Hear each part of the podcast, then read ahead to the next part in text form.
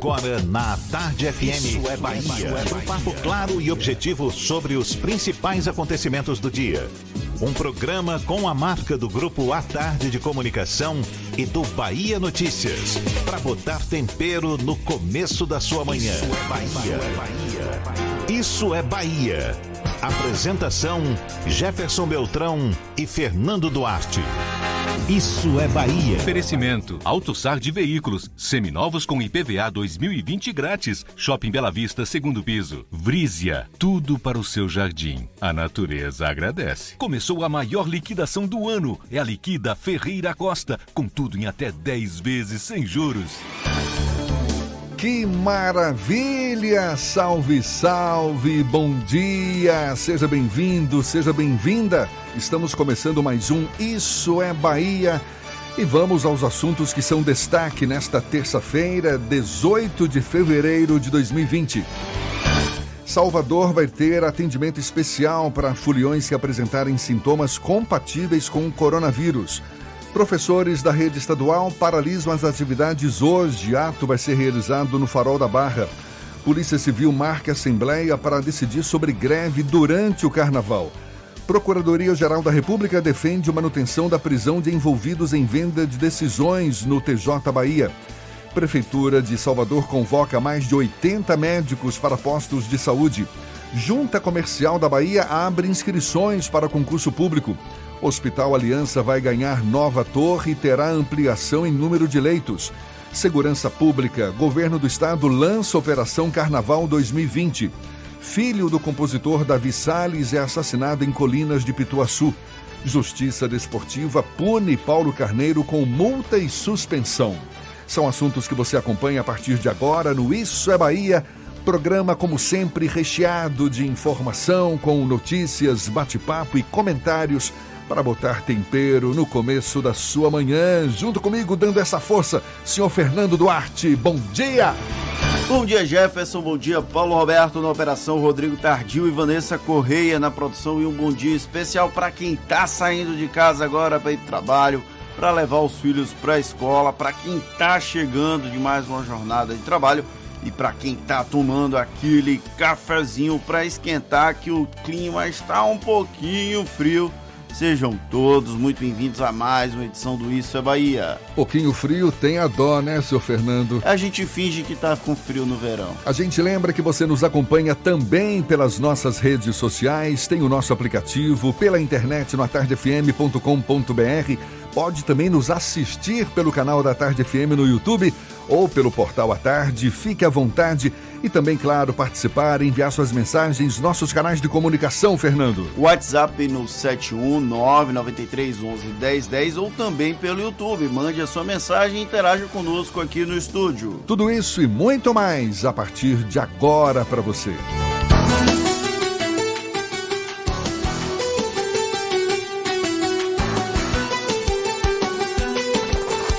Isso é Bahia. Previsão do tempo. Previsão do tempo. Previsão do tempo. Uma terça-feira de céu instável, muitas nuvens, chuva desde o comecinho da manhã. Pois é, já que Fernando Duarte disse que a temperatura está mais baixa, de fato está. Não sei se é frio, mas 24 graus agora no comecinho da manhã. Ives Macedo é quem tem as informações da previsão do tempo para esta terça-feira. Bom dia, seja bem-vindo, Ives. Oi Jefferson, bom dia para você, para todos aí no estúdio e para todo mundo acompanhando a programação do Isso é Bahia. A previsão do tempo para Salvador é de céu com muitas nuvens nesta manhã e possibilidade de chuva o dia inteiro. Então não esqueça de levar um guarda-chuva quando sair, tá certo? Para esta terça-feira, os termômetros marcam 26 graus a mínima e 29 a máxima. Vamos agora para a região metropolitana de Salvador, em Veracruz e na ilha de Taparica. O céu fica encoberto por nuvens nuvens e pode chover. A mínima é de 26 e a máxima de 28 graus. Entre no ritmo dos preços baixos no Carnaval do Açaí Atacadista. Variedade de economia para você fazer a festa. É Carnaval, é Açaí, é Carnaçaí. Segue daí, Jefferson. Eu volto já. Valeu, Ives. Agora 7 e 5 na Tarde FM. Isso é Bahia. Governadores de 20 estados elaboraram uma carta em defesa do Pacto Federativo carta na qual criticam declarações, declarações do presidente Jair Bolsonaro feitas no último fim de semana sobre a morte do miliciano Adriano da Nóbrega aqui na Bahia. Bolsonaro insinuou que pode ter havido queima de arquivo pela polícia da Bahia, o que foi rebatido pelo governador do estado, Rui Costa. A carta assinada pelos governadores em defesa do Pacto Federativo é tema do comentário político de Fernando Duarte. Isso é Bahia. Política. A Tarde FM. Exatamente, Jefferson. E não foi apenas corporativismo que motivou uma carta de apoio ao governador da Bahia, Rui Costa, no embate entre ele e o presidente da República, Jair Bolsonaro. Parece que os 20 signatários do documento querem demarcar uma fronteira para evitar que o limite seja cruzado pelo presidente também contra eles a despeito dos surfistas da onda bolsonarista de 2018 que já mudaram de lado, a exemplo de Wilson Witzel e João Dória, nenhum autêntico seguidor do chefe do executivo assinou a carta. Sinal que o espírito de corpo até funciona para uma maioria, mas não é uma unanimidade. Infelizmente, parte da classe política optou por transformar adversários em inimigos para o bolsonarismo, vale até mesmo os inimigos ocultos, que sequer existem, mas conseguem amedrontar a qualquer passo. O caso da morte do miliciano Adriano Magalhães da Nóbrega é o mais recente, porém nunca foi isolado. E não é uma questão de mudar a forma como as coisas são ditas, é também uma questão de conteúdo problemático em si. Bolsonaro esbraveja preconceitos, mas se antes eles estavam concentrados a personificações da esquerda, agora atinge também as unidades da federação. Por isso, a demarcação de território se tornou tão relevante. Ao atacar de maneira tão incisiva o governador baiano, o presidente sinalizou que qualquer um pode ser alvo de críticas imponderadas, bastando apenas contrariar os interesses dele. Mesmo que Rui Costa tenha pesado a mão ao associar o miliciano, desculpa, a família de Bolsonaro, apesar dos inúmeros elementos que permitam isso, a nota emitida pelo Palácio Planalto foi deveras descortês, tratando inclusive o caso de Adriano Margarida da Nóbrega como similar a outras condenações, nenhuma envolvendo diretamente a morte de pessoas conforme sugerem as investigações do caso do ex-PM Fluminense. É inconveniente ter que falar reiteradas vezes sobre essa tensa relação que Bolsonaro tem construído com outros entes da federação. A existência de divergências políticas é algo salutar no processo democrático. Se o debate for realizado no plano das ideias, é saudável para todos os envolvidos. O problema é que não parece haver disposição para fazê-lo. É mais fácil atacar, atacar e atacar. Esperar que o revide sirva como combustível para mais brigas, sem que tenha havido qualquer avanço no debate sobre políticas públicas ou mesmo a evolução no funcionamento do Estado brasileiro como um todo. Antes, em silêncio, os governadores passaram a contra-atacar foi assim com o desencontrado desafio de zerar o ICMS de combustível, uma fala extremamente populista e a que afetaria o equilíbrio fiscal de todos os estados. Foi assim agora com desrespeito a uma unidade federativa que sobrepõe-se ao governante que por hora a comanda. Se limites continuarem a sendo cruzados tão cotidianamente, uma hora não haverá uma linha tênue sequer a nos separar da anarquia. É uma troca de farpas, troca de ofensas que não leva a nada a não ser esse desgaste cada vez mais dos lados opostos.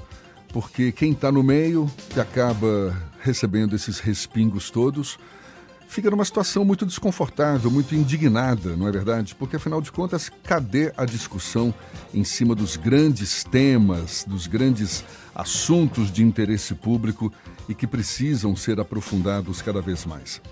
Enquanto o Palácio Planalto, infelizmente, ainda segue com uma parte do noticiário envolvida, envolvida com o Adriano Magalhães da Nóbrega, outros problemas graves continuam a acontecer no Brasil.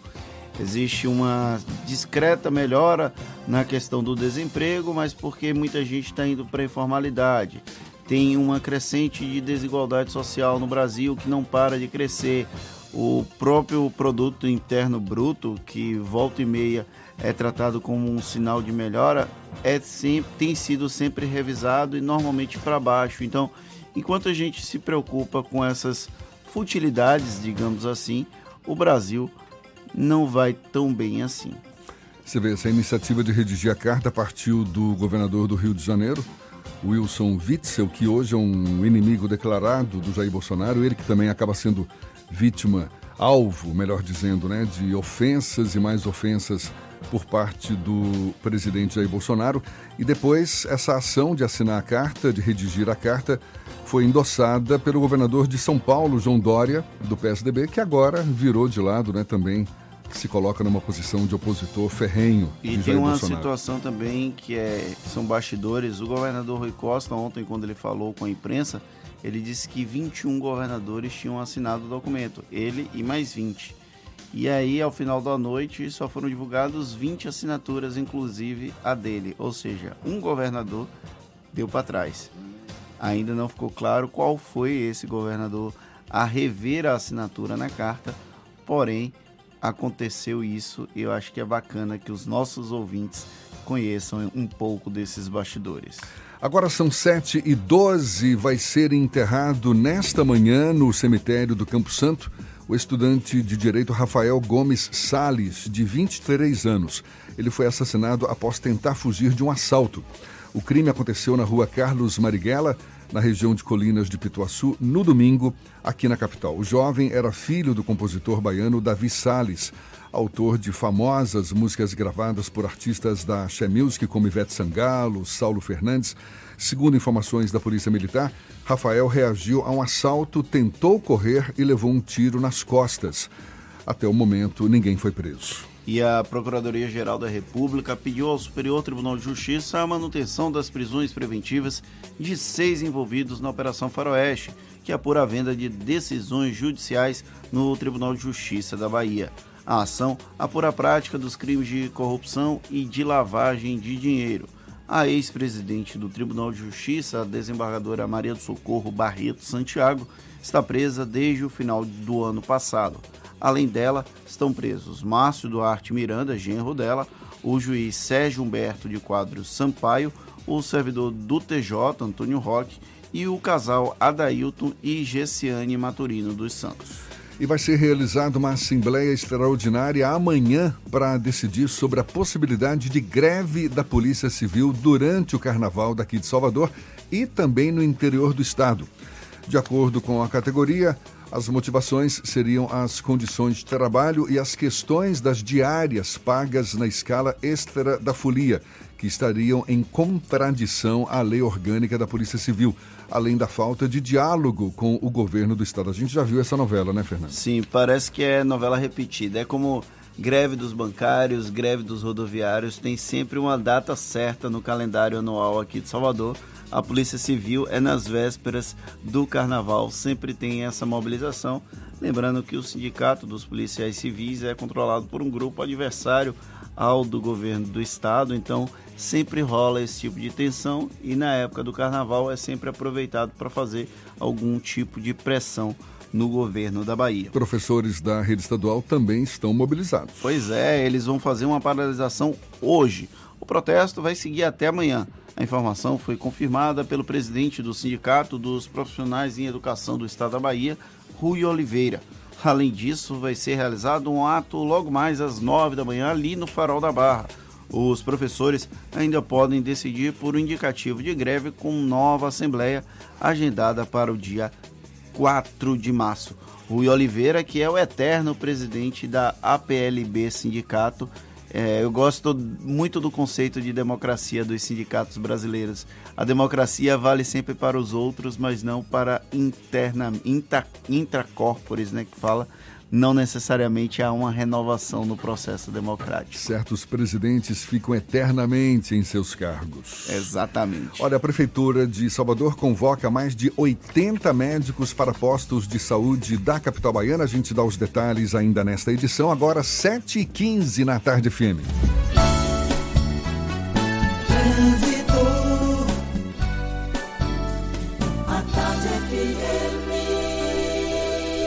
Oferecimento. Monobloco, o pneu mais barato da Bahia a partir de R$ 149,90. Bahia VIP Veículos, seminovos com entrada a partir de um real. Avenida Barros Reis Retiro. Já estamos sobrevoando a grande Salvador. Cláudia Menezes, hoje mais do que corajosa, disposta a perfurar essas nuvens. Afinal de contas, céu bastante nublado hoje. Bom dia, seja bem-vinda, Cláudia. Bom dia para você também, Jefferson. Bom dia especial para toda a turma do Isso é Bahia. Obrigada pelo bem-vindo. Realmente, hoje o meu nome é Coragem mesmo. A gente está aqui em cima, vendo o céu completamente nublado, mas o voo é seguro, viu? Segundo o nosso piloto aqui, a gente confia nele. Bom, eu vou falar agora que tem alguns pontos de alagamento na cidade, na paralela nos dois sentidos, nas imediações da Pinto de Aguiar agora, atenção. Avenida CM, trecho do Iguatemi também. Região das Sete Portas, Avenida Bonocô, sentido Dique do Tororó. Na Bonocô, você que está saindo da rótula do Abacaxi, vai para o centro da cidade, você precisa passar pela Bonocô com bastante cuidado, porque tem pontos enormes de alagamento por lá. Vem aí a ligação Lobato-Pirajá, Ponte Salvador Itaparica, metrô de Cajazeiras e VLT do subúrbio. O governo tamanho G do Brasil só podia ser o da Bahia. Governo do Estado, melhor governo do Brasil. Volto com você, Jefferson. Obrigado, Cláudia. A Tarde FM de carona com quem ouve e gosta. Sabe aquela brincadeira de mau gosto que tem viralizado aí pelas redes sociais? Em que muitos jovens têm se machucado, levam uma rasteira, muitas vezes caem feio no chão. A gente vai abordar mais esse assunto levando um papo com o médico neurologista Felipe Oliveira sobre os perigos dessa brincadeira. É já já, agora 7h17 na Tarde FM. Você está ouvindo Isso é Bahia. Carnaval de ofertas MG Veículos Caoa Cherry. Tigo 2, um SUV completo a partir de 61,990. Com taxa zero. Entrada mais 36 vezes ou bônus de até 4 mil reais. Arizo 5 Turbo, câmbio automático CVT a partir de 69,990. Taxa zero com entrada mais 24 vezes ou documentação grátis. Caoa Cherry na MG Veículos. Feira de Santana na Avenida Noide Cerqueira. E Salvador na Avenida ACM ao lado do Corpo de Bombeiros. Fone 3450 2000. Consulte condições. No trânsito, a vida vem primeiro. Você sabe o que a Assembleia faz? Faz valer os seus direitos. Lutando para evitar a saída da Petrobras e manter empregos e investimentos no Estado. Também cria políticas que valorizam as mulheres, os negros, o público LGBT e a oferta de uma educação de qualidade para indígenas. E ainda dão prioridade de matrícula em escolas públicas às crianças filhas de vítimas de violência doméstica. Porque para a Assembleia, garantir o direito dos baianos é o nosso dever. Assembleia Legislativa da Bahia, fazendo valer. O Cinquentou voltou. Sua última chance de fazer a graduação à distância com 50% de bolsa durante o curso todo. Inscreva-se em estácio.br. É por tempo limitado. Você, Estácio, formou. Regulamento no site. Nova Pajero Esporte. Sistema anticolisão. Full airbags e parcelas de apenas 2.991 no MIT Fácil. Consulte condições. Mitsubishi Sona Salvador Car. Rótula do abacaxi. Fone 3044-1234. No trânsito decente da vida. Com os avanços tecnológicos, muitas dúvidas surgem. As máquinas vão roubar nossos empregos? Eu estou preparado para as inovações do mercado? É, o seu futuro precisa de respostas. E para isso você pode contar com a Pós-Cimatec.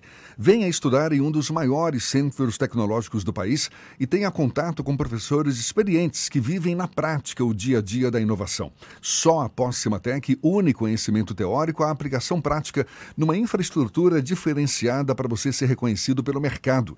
Acesse possimatec.com.br e escolha seu curso.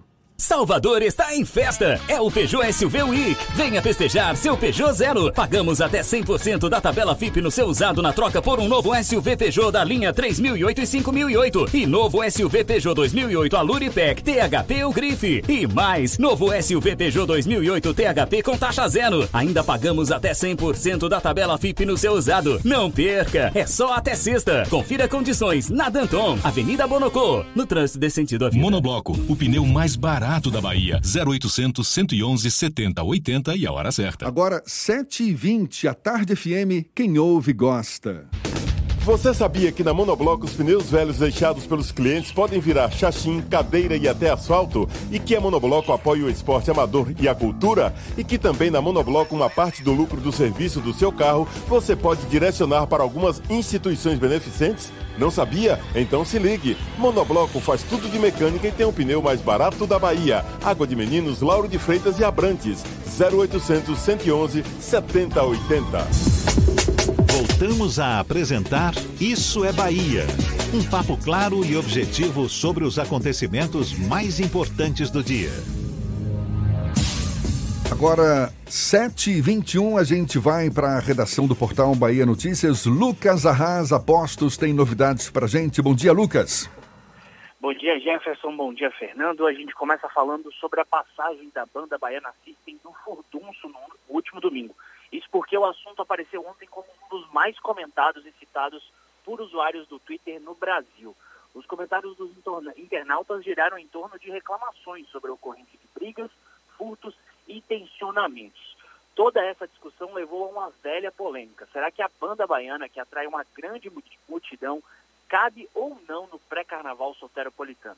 Artistas que se apresentaram na festa também reclamaram nas redes sociais que o tamanho do Baiana System e o público que levou descaracterizou o furdunço. Presidente da empresa Salvador Turismo, Isaac Edson, minimizou e declarou que situações como essa fazem parte da dinâmica do carnaval. E o STF reconheceu imunidade tributária para a Codeba, a Companhia das Docas da Bahia, para não pagar IPTU. A ação foi parada no STF após um recurso extraordinário da Procuradoria-Geral do município de Salvador.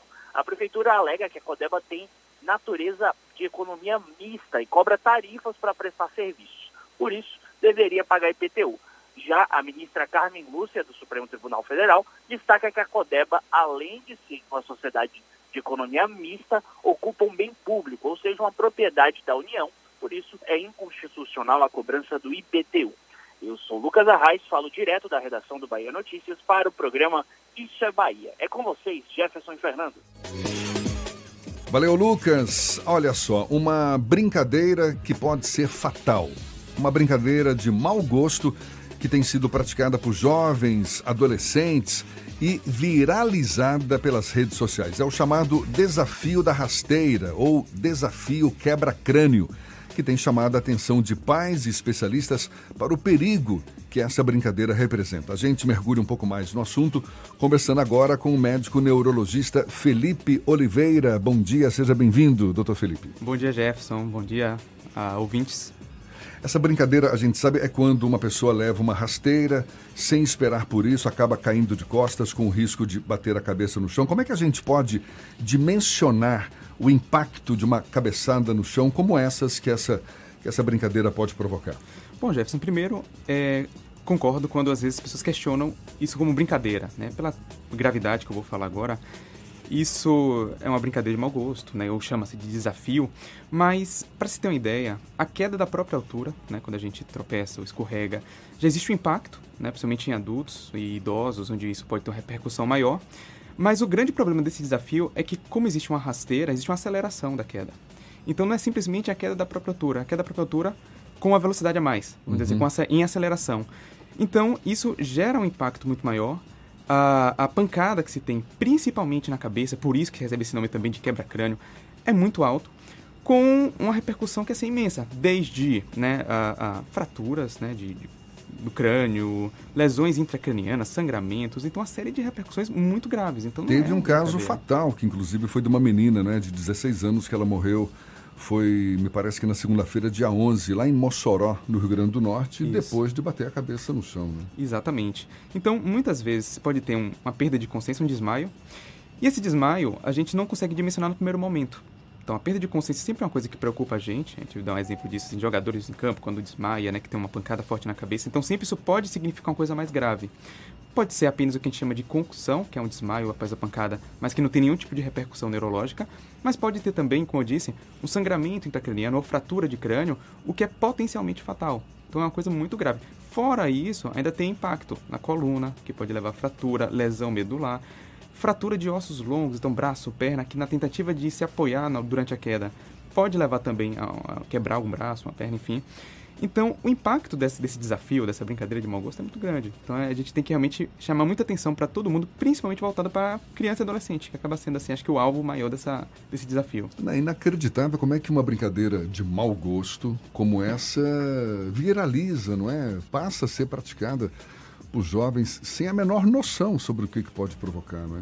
Pois é. Ou não, acho até que tem muitas vezes noção o nome sim quebra sobre crânio fala, É. fala tem uma força muito grande, porque é sinal que eles sabem a possibilidade de quebrar o crânio com esse tipo de brincadeira, né? Acho que é mais um pouco de responsabilidade e falta de consciência do que não saber as consequências do fato em si. Existe a possibilidade também de danos a longo prazo com esse tipo de brincadeira? Sim.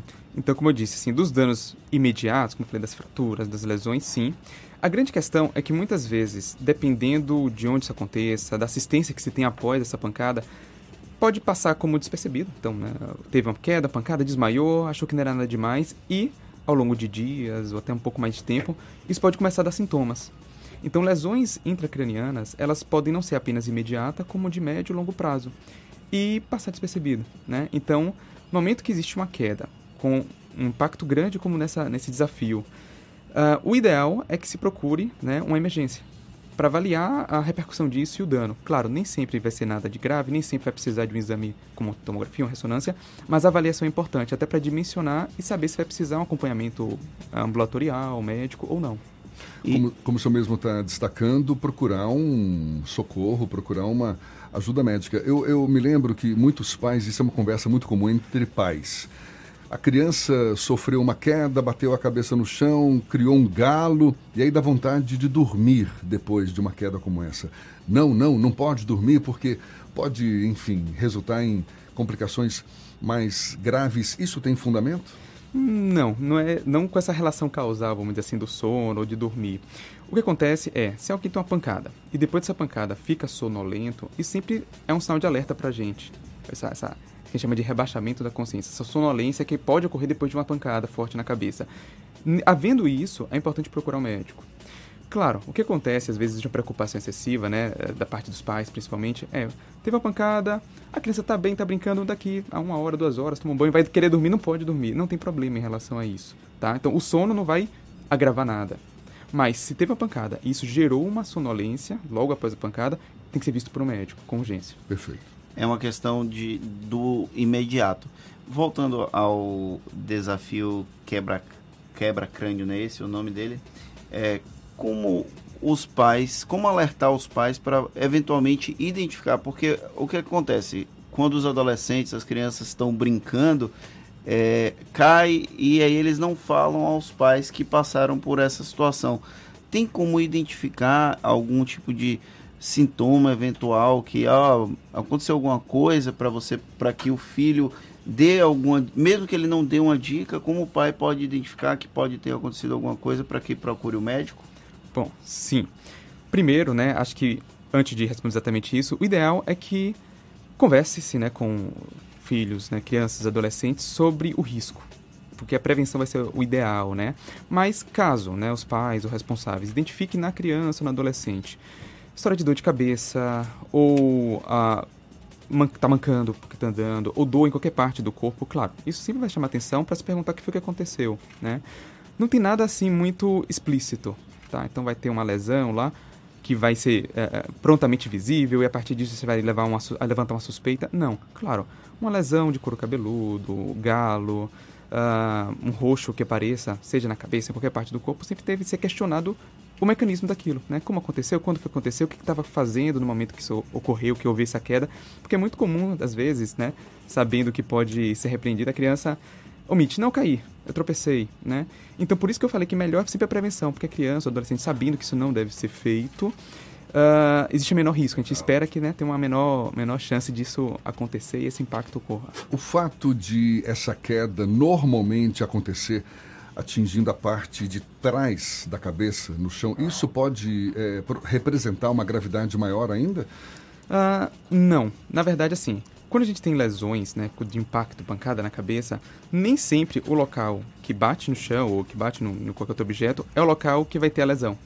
Esse movimento, quando a gente tem um impacto é, grande no crânio, nosso cérebro ele meio que chacoalha lá dentro do crânio. E nesse chacoalhar ele pode lesar vários pontos diferentes.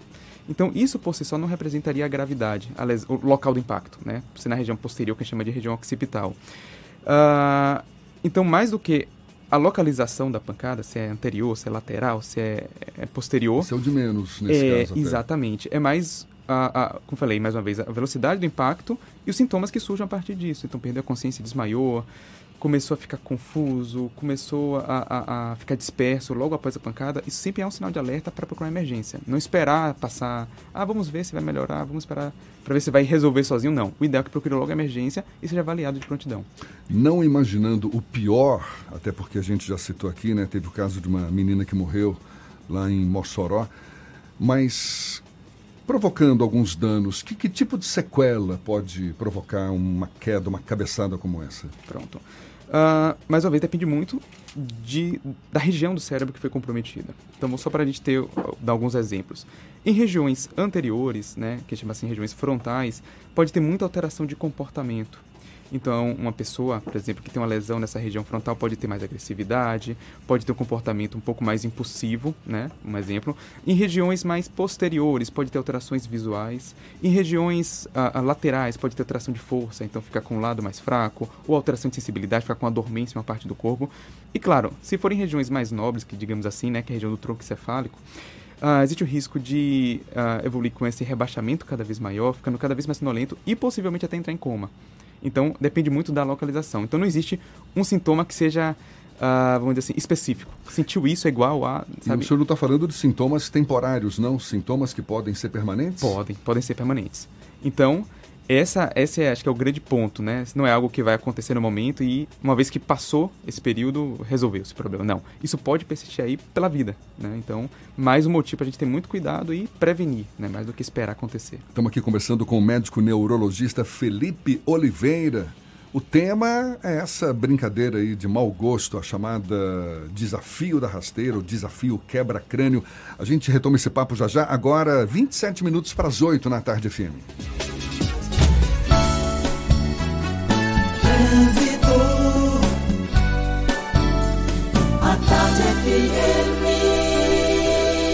Oferecimento. Monobloco, o pneu mais barato da Bahia a partir de R$ 149,90. Bahia VIP Veículos, seminovos com entrada a partir de um real. Avenida Barros Reis Retiro. A gente volta a falar lá de cima. Cláudia Menezes acompanhando o fluxo de veículos aqui embaixo. É você, Cláudia.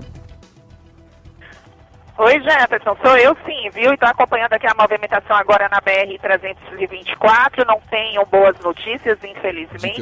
No sentido interior, em Pirajá tem uma carreta quebrada. Nas imediações ali da estação Pirajá, está congestionando, gente, o trecho inicial aí da BR para você que vai sair de Salvador e vai para o interior.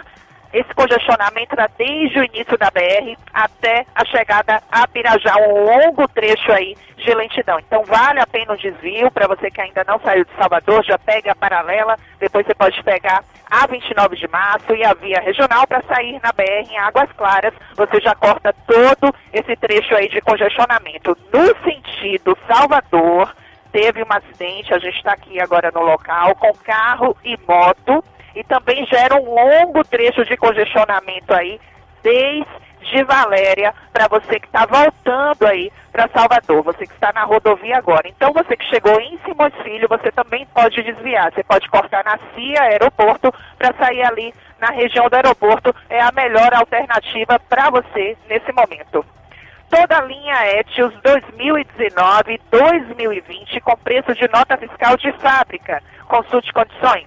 No trânsito, dê sentido à vida. Volto com você, Jefferson.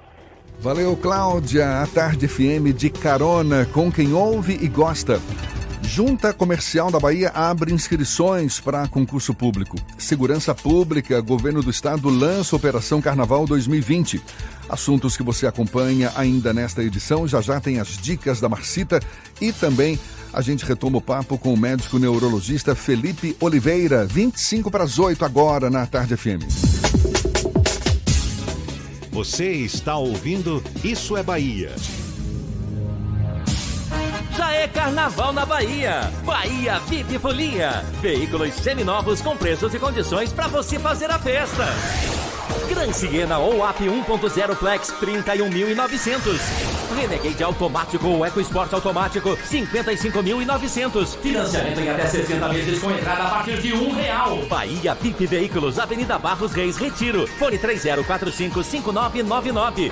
Consulte condições na concessionária. No trânsito, a vida vem primeiro. Você sabe o que a Assembleia faz? Faz valer os seus direitos. Valorizando uma pauta pró-municípios que garante os recursos das cidades do interior. Além disso, a ALBA debate normas para o transporte complementar, beneficiando quem não é atendido pelo sistema. E atenta ao que acontece no dia a dia, a ALBA cobra ações para preservar a segurança das barragens existentes na Bahia. Porque para a Assembleia, garantir o direito dos baianos é o nosso dever. Assembleia Legislativa da Bahia, fazendo valer. Carnaval da Bahia é assim. Atrás do trio todo mundo vai. Vai quem gosta de axé, de sofrência, de afoxé. Vai gente querendo beijar, pular. Vai todo mundo e o mundo todo. E sabe quem também vai? O trabalho do governo do estado. São mais de 27 mil policiais e bombeiros. Reforço na saúde, 300 câmeras de segurança. Além da realização do Carnaval Ouro Negro e o Carnaval do Pelô tudo para você também ir atrás. Governo do Estado, Bahia, aqui é festa, aqui é trabalho.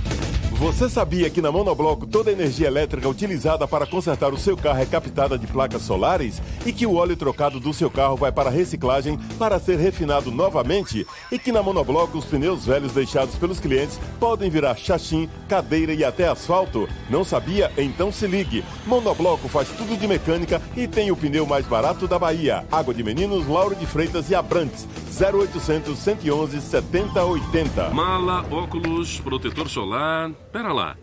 Antes de pensar na lista de férias, eu vou levar o meu carro na Baviera. Revisão de férias Baviera, 10% de desconto. Verificação de 30 itens mais ducha grátis. E ainda, alinhamento e balanceamento a partir de R$ 59,90. É só R$ 59,90. Agende já e aproveite. Baviera, Avenida ACM, Iguatemi, 3340-3015. No trânsito dê sentido à vida. Consulte condições. Central Papelaria, os melhores preços e a maior variedade em material escolar e escritório da Bahia e a hora certa. A Tarde FM, 22 para as 8. A maior variedade em material escolar e preço baixo está na Central Papelaria. Mochila de costas a partir de R$ 29,90. Mochila com rodinha mais lancheira a partir de R$ 99,99. Lápis de cor compacto Nelpen por apenas R$ 5,49. Hidrocor compacto Nelpen somente R$ 5,99. Aceitamos todos os cartões e para te atender ainda melhor, a Central Papelaria dobrou o tamanho da loja e do estacionamento. Central Papelaria, a maior variedade em material escolar da Bahia. Lauro de Freitas 3369 9000. Voltamos a apresentar Isso é Bahia. Um papo claro e objetivo sobre os acontecimentos mais importantes do dia. Já já tem as dicas da Marcita. Primeiro vamos à redação do Portal à Tarde. Thaís Seixas tem novidades pra gente. Bom dia, Thaís. Oi, Jefferson, bom dia, bom dia, Fernando. E para você que sintoniza aqui na Tarde FM, a BA-099 vai contar com operação especial durante o Carnaval de Salvador, com o objetivo de atender o aumento da demanda de veículos nesse período. Entre as ações estão o reforço na equipe do pedágio e manutenção dos serviços médicos, mecânico, recolhimento de animais e combate ao princípio de incêndios. A operação começa na quinta-feira, quando são esperados aproximadamente 23 mil veículos.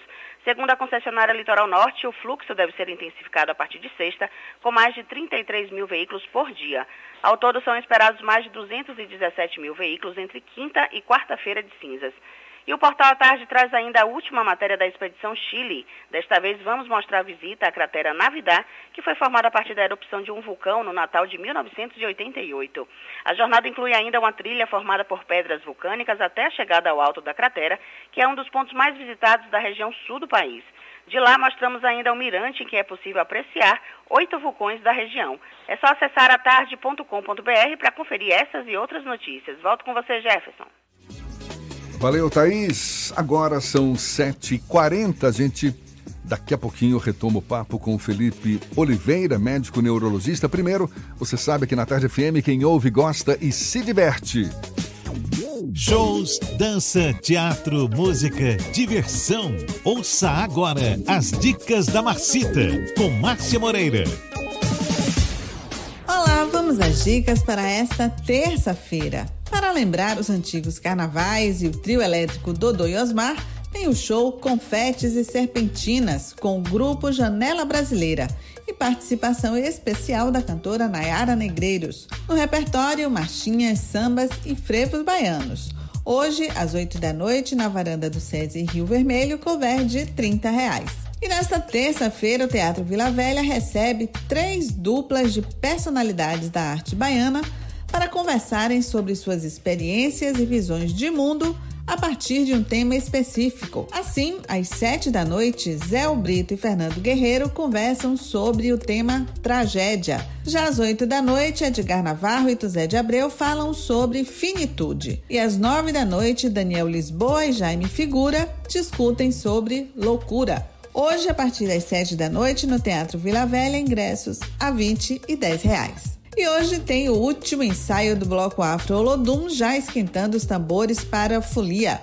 O evento acontece no Largo Teresa Batista, às 7 da noite, ingressos a 70 reais. Já no Largo Quincas Berro d'Água, às 8 da noite, tem o ensaio do Bloco Afro Ocambi, que nesta edição escolhe a deusa Aticum do Carnaval 2020. Entrada gratuita. Para saber mais da cena cultural, siga o meu Instagram, Dicas da Marcita. Beijos e boa diversão. Isso é Bahia. Apresentação: Jefferson Beltrão e Fernando Duarte. A Tarde FM. Quem ouve, gosta. Agora sim a gente retoma a conversa com o médico neurologista da Singular Medicina de Precisão, Felipe Oliveira. A gente está conversando aqui sobre essa brincadeira, brincadeira de mau gosto que tem machucado muita gente Brasil afora, o tal desafio da rasteira ou desafio quebra-crânio, quando alguém desavisado leva uma rasteira e acaba batendo com a, com a cabeça no chão. Doutor Felipe, o que, que as pessoas ao redor daquela que levou a cabeçada no chão podem fazer? É aquela velha preocupação de imobilizar o corpo, não deixar a, a cabeça solta, enfim, que cuidados que uma pessoa pode ter, quem está do lado de fora, não é? Para ajudar essa que levou essa cabeçada no chão.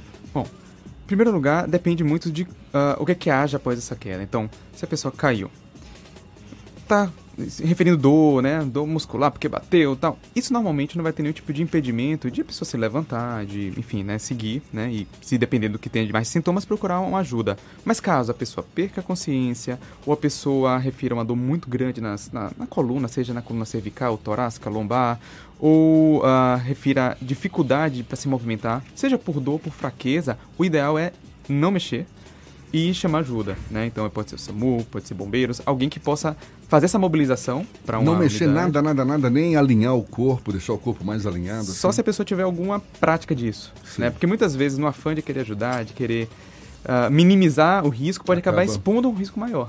Então, se a né? pessoa não souber o que fazer, o ideal, a pessoa perdeu a consciência, a pessoa está referindo muita dor, principalmente quando mexe. Ah, não, quando fui tentar levantar, doeu mais ainda. Melhor ficar no chão, pelo menos existe uma, uma superfície rígida, né, que acaba dando uma certa estabilidade e chama ajuda. E aí No depois- caso de sangramento da cabeça, por exemplo, pelo menos tentar estancar o sangramento? Sim.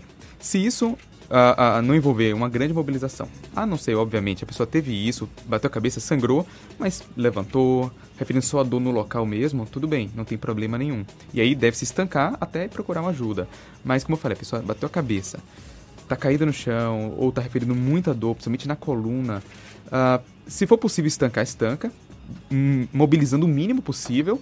Caso contrário, né, se não tiver nenhum sangramento, a pessoa tá, perdeu a consciência, a pessoa ah, ah, tá referindo muita dor na coluna, deixa quieto, chama ajuda, que é mais seguro. Um dos vídeos que popularizou essa do desafio quebra-crânio são dois adolescentes que dão a rasteira dupla e aí o menino cai desmaiado e eles tentam remover. Isso, em hipótese alguma, deve ser feito, né? Exatamente. Ele todo desacordado Ele ali desacordado. e um dos, dos rapazes tentando puxar pelo braço, não é isso? Isso, É isso. verdade. Pois é, exatamente. Então, assim, eu já vi esse vídeo, então chega a ser assustador, né? Tanto pela, pelo impacto, pela, pelo desmaio dele, mas da forma até que retiram, né? Então simplesmente pegam sem nenhum cuidado pelos braços, pela perna e vão arrastando.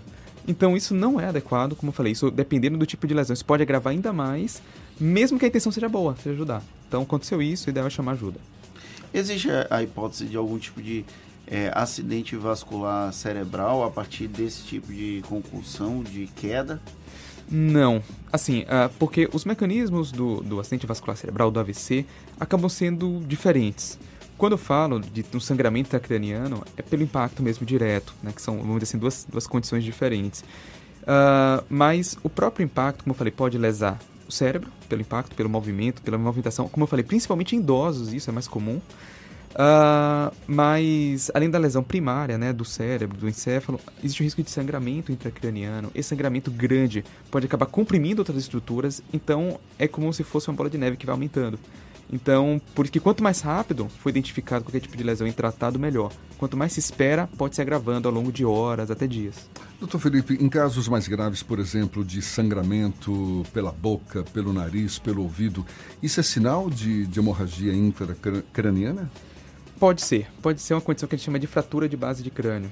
Então, muitas vezes, pela pancada, existe uma fratura que não é visível, né? Então, assim, se alguém pegar na cabeça da pessoa após a pancada, não vai sentir nada, porque é uma região mais interna que houve a fratura. E isso sim pode significar um quadro grave e tem que procurar emergência. Não quer dizer que todos os casos sejam isso, mas como não é possível identificar apenas olhando, principalmente se a pessoa for leiga, o ideal é que vá para um, uma emergência e aí sim vai ser avaliado, se necessário, feitos exames de imagem, principalmente a tomografia, para se determinar se houve ou não houve uma fratura. O senhor está destacando bastante a, a- a importância de, de buscar socorro. Existe um tempo mínimo desejado aí para para que não tenha consequências mais consequências piores? Ou seja, aconteceu o acidente, quanto tempo, pelo menos, no mínimo, assim, deve se esperar para buscar o, o socorro? Na verdade, assim como eu falei, havendo qualquer um desses sintomas, surgiu algum sintoma neurológico, sonolência, fraqueza, dor intensa, ah, convulsão, por exemplo, que pode acontecer. Havendo qualquer um desses sintomas, o ideal é procurar imediatamente. Então não tem assim algo como do tipo ah, esperar aí alguns minutos, esperar meia hora, esperar uma hora para ver se melhora. O ideal é ir logo, né? É, é melhor pecar por excesso nesse sentido, porque avaliado mais rapidamente, não havendo nada de errado, ótimo, a pessoa vai ser liberada, vai seguir a vida, mas caso exista algum tipo de lesão, é identificado precocemente. Então, retardar o mínimo possível. O senhor falou sobre convulsão e aí sempre tem aquela história, te segura para não se bater. Se acontecer isso, qual é o procedimento mais adequado para tentar é, minimizar os efeitos negativos de uma convulsão? Pronto. Primeira coisa é afastar objetos, deixar a pessoa o mais livre possível. Muitas vezes o machucado, né, as lesões que acontecem durante a convulsão é a pessoa que bate a cabeça em objetos perto, na cadeira, ou se bate em outras coisas que estão mais próximas, ou o que pode acontecer, a pessoa às vezes está sentada, começa a ter convulsão e cai, né? Então o que você deve fazer em primeiro lugar, se a pessoa estiver sentada ou em pé e começar a ter uma convulsão, deve ser deitada, né, para evitar que ela caia e se machuque mais ainda. Ah, estando no chão, afasta-se objetos. O que pode se fazer para tentar minimizar mais impacto na cabeça? Colocar um travesseiro, se for possível, né? Pelo menos para diminuir o impacto no chão. Mas não segurar os membros, não precisa segurar a cabeça. Muitas vezes, mais uma vez, na tentativa de segurar, a gente acaba machucando ainda mais. Então não precisa, isso não vai mudar, demorar mais ou menos a crise. E deixar um espaço arejado. Muitas vezes todo mundo vai para cima da pessoa, da vítima. Isso acaba às vezes fazendo, deixando mais quente o ambiente. Isso pode até piorar. E esperar que a crise ela passa sozinho. Se por acaso, isso é uma dica para sempre que qualquer pessoa que tenha convulsão em casa, na rua, uma crise convulsiva normalmente dura menos do que 5 minutos. Passou de 5 minutos de crise, deve-se procurar uma emergência. Como eu disse, idealmente chamar uma ajuda, né, o SAMU principalmente, mas deve-se procurar emergência porque passou de 5 minutos, sinaliza pra gente uma condição mais grave. Du- durou segundos, um minuto, dois minutos, passou, pronto. Pode-se, nesse momento que passou a crise, lateralizar a pessoa, né?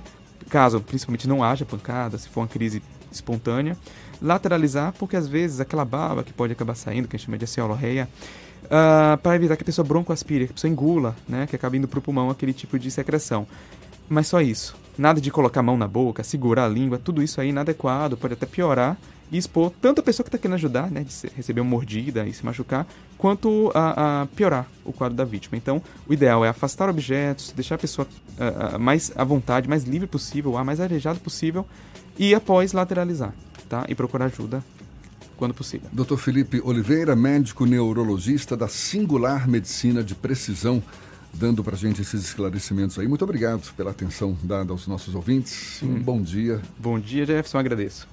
Prazer todo nosso. Agora são 7h50. A gente lembra que esta e todas as entrevistas realizadas aqui no Isso é Bahia você pode assistir de novo pelo canal da Tarde FM no YouTube e também ouvir de novo pelos canais da Tarde FM no Spotify, no iTunes e no Deezer. 7h50 na Tarde FM. Isso é Bahia. Economia. A Tarde FM. Bom dia, Jefferson. Bom dia, Fernando. Bom dia, queridos ouvintes da Tarde FM. Ontem, o Ibovespa fechou em alta de 0,81% a 115.309 pontos. O otimismo com a Bolsa veio por estímulos econômicos anunciado pelo Banco Central Chinês para diminuir os impactos no coronavírus na economia, o que beneficiou os preços da commodities, como minério de ferro e petróleo.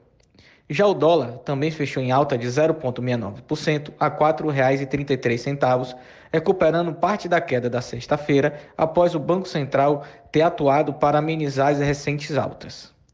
No campo corporativo, o destaque ficou com a Magazine Luiza, que obteve um lucro líquido de 185 milhões, ficando mais uma vez acima das projeções dos analistas, que eram de 153 milhões. As ações fecharam com a alta de 4,5% a R$ 58,85. Para hoje, teremos uma agenda de indicadores mais fraca, trazendo prévia de dados da inflação aqui no Brasil. A todos, desejo bom dia e bons negócios. Eu sou Leonardo Souza, sócio da BP Investimentos. Isso é Bahia. Agora são 7h51, 87 médicos foram convocados pela Prefeitura de Salvador para reforçarem as equipes dos postos de saúde da capital baiana. O decreto foi publicado no Diário Oficial do município. Os profissionais selecionados têm até 30 dias para se apresentarem junto com os seus documentos. Os locais da ap- apresentação também estão disponíveis no Diário Oficial. Já está aberto o período de inscrição para o concurso público realizado pela Junta Comercial do Estado da Bahia, a JUSEB. As funções temporárias disponíveis são para técnico de nível superior, com quatro vagas, e técnico de nível. Não, eu falei errado. São para técnico de nível médio, com quatro vagas, e técnico de nível superior, com oito vagas. O candidato interessado deve acessar o site de seleção do Estado até às 5 da tarde do dia 27 de fevereiro. O processo seletivo consiste em avaliação curricular e a seleção está prevista para o dia 25 de março até o dia 27 de abril. O sistema de reconhecimento facial da Secretaria da Segurança Pública da Bahia vai ser uma, uma das grandes apostas da Operação Carnaval 2020, lançada ontem pelo governo do estado. O Fernando adora esse BBB Bahia, mas. Big Brother Bahia. Não É, tem... BBB Ba- Não, não é Big Não tem, Brother você Bahia. botou um B a mais, é BBB, Big Brother Bahia. É, BBB, Big Brother Bahia. O Fernando adora, mas ele foge dos equipamentos, não sei porquê. Sempre que ele vê um assim pelo caminho, eu não vou passar por aqui para não correr riscos, né? Pois é, para a festa deste ano, quase 27 mil policiais e bombeiros vão reforçar a segurança da folia em Salvador, na Grande Salvador e em mais 54 cidades do interior do estado. O número representa um acréscimo de mil policiais em relação ao ano passado, Fernando. De acordo com o secretário de Segurança Pública, Maurício Barbosa, 300 câmeras vão estar espalhadas em pontos estratégicos dos circuitos Barrondina, Campo Grande e Pelourinho, além de nove bairros. Deste total, 84 câmeras contam com o sistema de reconhecimento facial. Além das câmeras posicionadas no circuito, alguns policiais também terão câmeras celulares equipados para fazer identificação de digitais e também algumas viaturas. Tecnologia auxiliando a área de segurança pública. Você não vai ter para onde fugir, não, Fernando. Que absurdo. Agora são 7 e 50 e quanto? 55 na tarde FM.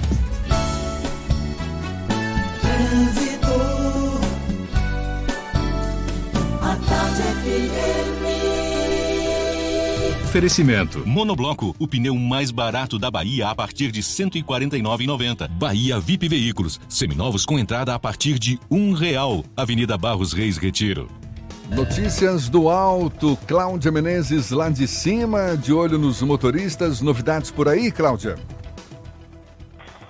Oi, Jefferson. A gente acompanha agora a movimentação na paralela e já, já tem bastante lentidão na paralela agora, longos trechos aí congestionados, desde a estação Flamboyant até praticamente a chegada à rodoviária. Longos trechos de lentidão, por isso se você vai sair de Itapuã ou de Lauro de Freitas, quer chegar no centro da capital, já pegue a orla. Isso não quer dizer que na orla você não vai encontrar intensidade, alguns pontos de lentidão, afinal chove e a cidade fica um pouco confusa aí nesse trânsito mas a orla está fluindo melhor em direção ao centro do que a paralela nesse momento. A Kamikado está com ofertas incríveis de cozinha, mesa e decoração. Conheça uma das mais de 100 lojas pelo Brasil ou baixe agora o app da Kamikado. Volto com você, Jefferson. Obrigado, Cláudia. Tarde FM de carona com quem ouve e gosta. Intervalo e a gente volta já já para falar para toda a Bahia. São 7h56 na Tarde FM. Você está ouvindo Isso é Bahia. Carro novo com a melhor oferta é só na Caoa. HB20 nova geração de R$ 46.490 por R$ 44.990. E tem mais. Creta Prestige 2.0 com tabela FIP no seu usado ou documentação e IPVA 2020 total grátis. Visite HMB Caoa Lauro de Freitas, Rua Luiz Antônio Nogueira 65 Centro, telefone 3032 2350 ou consulte caoa.com.br. No trânsito, dê sentido à vida. Você sabe o que a Assembleia faz? Faz valer os seus direitos. Lutando para evitar a saída da Petrobras e manter empregos e investimentos no Estado. Também cria políticas que valorizam as mulheres, os negros, o público LGBT e a oferta de uma educação de qualidade para indígenas. E ainda dão prioridade de matrícula em escolas públicas às crianças filhas de vítimas de violência doméstica. Porque para a Assembleia, garantir o direito dos baianos é o nosso dever. Assembleia Legislativa da Bahia, fazendo valer. Neste verão você vai se emocionar, se envolver, sem sair de casa. É isso mesmo. Com Team Live Ultra Fibra, a diversão em casa está garantida. Aproveite muito o conteúdo online de Fox, Esporte Interativo e Cartoon Network e ainda experimente Look por 30 dias. Contratando 150 mega de velocidade, você navega com 300 mega por 12 meses no débito automático. Ligue para 0800 880 4141 ou acesse teamlive.team.com.br.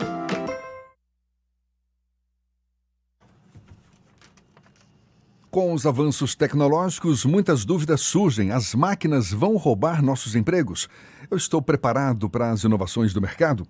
Pois é, o seu futuro precisa de respostas. E para isso você pode contar com a Pós-Cimatec.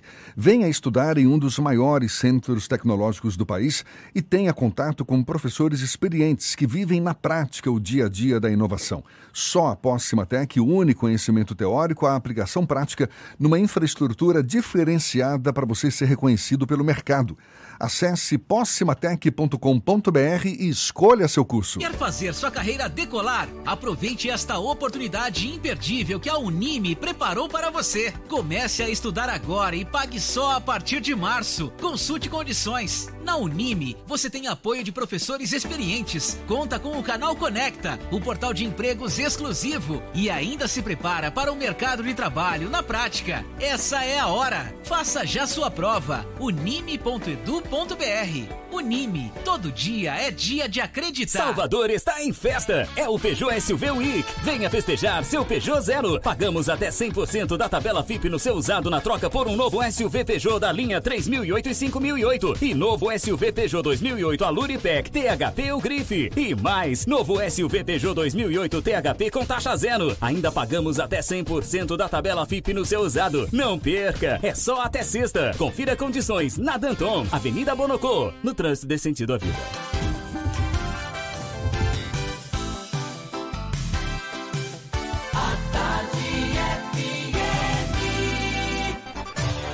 Atenção, emissoras afiliadas à Tarde FM. Em 5 segundos, isso é Bahia para todo o estado.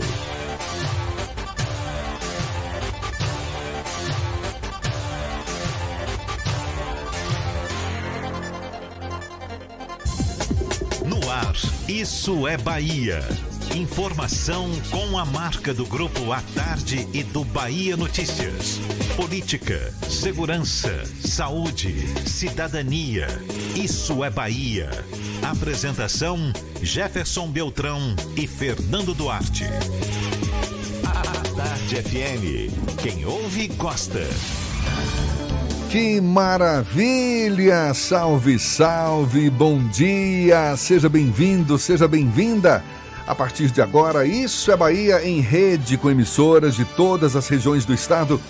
E vamos aos assuntos que são destaque nesta terça-feira, 18 de fevereiro de 2020. Salvador vai ter atendimento especial para foliões que apresentarem sintomas compatíveis com o coronavírus. Hospital Aliança vai ganhar nova torre e terá ampliação em número de leitos. Estudantes de Escola Municipal de São Sebastião do Passé são internados após su suposta contaminação da água. Monumento do Guaiamum Gigante desaba na cidade de Belmonte. Resultado do vestibular da UNEB é adiado mais uma vez. Polícia Federal alerta ministros do Supremo sobre possível ataque terrorista. Justiça Desportiva pune Paulo Carneiro com multa e suspensão. Assuntos que você acompanha no Isso é Bahia, programa recheado de informação.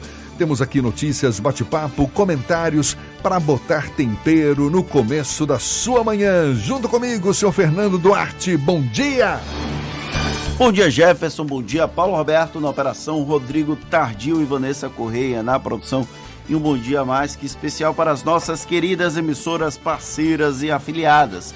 A Cidade FM de Luiz Eduardo Magalhães, Itapuí FM de Tororó, Eldorado FM de Teixeira de Freitas, RB Líder FM de Rui Barbosa, Serrana Líder FM de Jacobina, Baiana FM de Itaberaba, 93 FM de Jequié, Interativa FM de Itabuna, Ativa FM de Eunápolis, Cultura FM de Paulo Afonso e Líder FM de Irecê.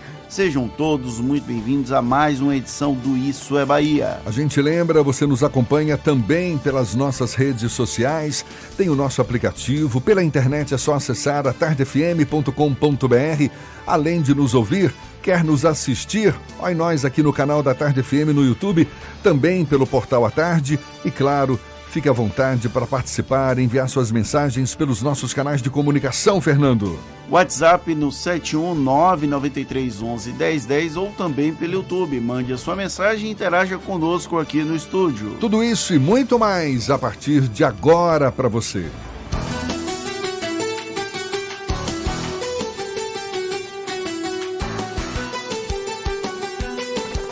Isso é Bahia. Previsão do tempo. A terça-feira em Salvador amanheceu com céu nublado, tempo instável, chuva desde o comecinho da manhã. Existe a possibilidade de novas pancadas, chuva, mais chuva ao longo do dia. Ives Macedo já nos antecipou mais cedo e queremos saber como é que vai ser para o interior do estado, Ives. Bom dia mais uma vez, amigo.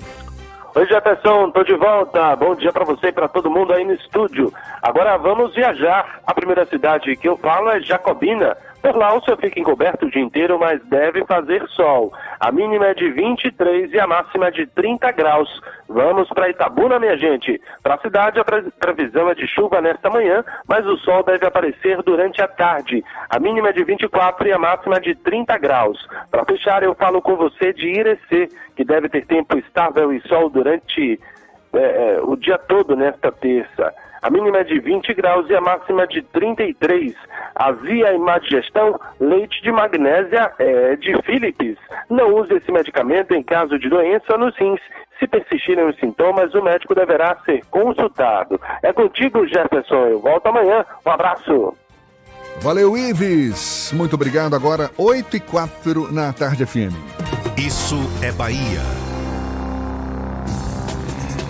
Carnaval chegando e os foliões que apresentarem sintomas compatíveis com o coronavírus durante o carnaval aqui na capital baiana, esses foliões vão ter atendimento especial. A capital vai receber aproximadamente 800 mil turistas durante toda a folia. Tem gente que já afirmando que vai chegar a um milhão de turistas. Enfim, gente como que chegando na capital baiana. E para atender a todos, 11 postos médicos vão ser instalados nos circuitos da folia. As pessoas que apresentarem sintomas como febre, tosse, dificuldade de respirar vão ser transferidas pelo SAMU dentro das medidas de precaução padrão.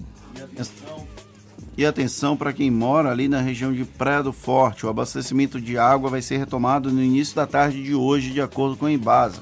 O fornecimento está interrompido desde as 5 horas da manhã em decorrência de uma manutenção programada em equipamentos do sistema de abastecimento.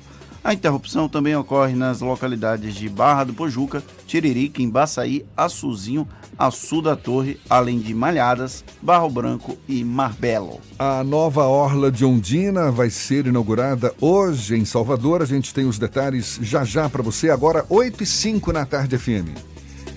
E a gente vai para a redação do portal Bahia Notícias. Lucas Arras é quem tem as informações. Bom dia, Lucas. Bom dia mais uma vez, Jefferson. Bom dia para quem nos escuta agora de todo o estado. Eu começo falando sobre uma decisão do governo federal que vai cobrar pela primeira vez aluguel de espaços em terrenos da Marinha que são usados para instalação de camarotes de carnaval no circuito Barrondina, aqui na capital. Veículos de comunicação também vão ter que pagar. A SPU, Superintendência do Patrimônio da União, afirma que está fiscalizando os locais para cobrar os valores devidos e a expectativa é arrecadar aproximadamente 200 mil reais. E o Atlético de Alagoinhas anunciou na madrugada dessa terça-feira o retorno do técnico Arnaldo Lira para comandar o time na sequência da temporada 2020. O comandante ele estava no Jacobina. O clube agiu rápido após demitir o treinador Paulo Sales na tarde dessa segunda. Lembrando que Arnaldo Lira dirigiu o Atlético de Alagoinhas na conquista da Série B do Baianão de 2018. Ele permaneceu um ano no ano seguinte e comandou o Carcará na campanha estadual de 2019 terminando a competição na terceira colocação.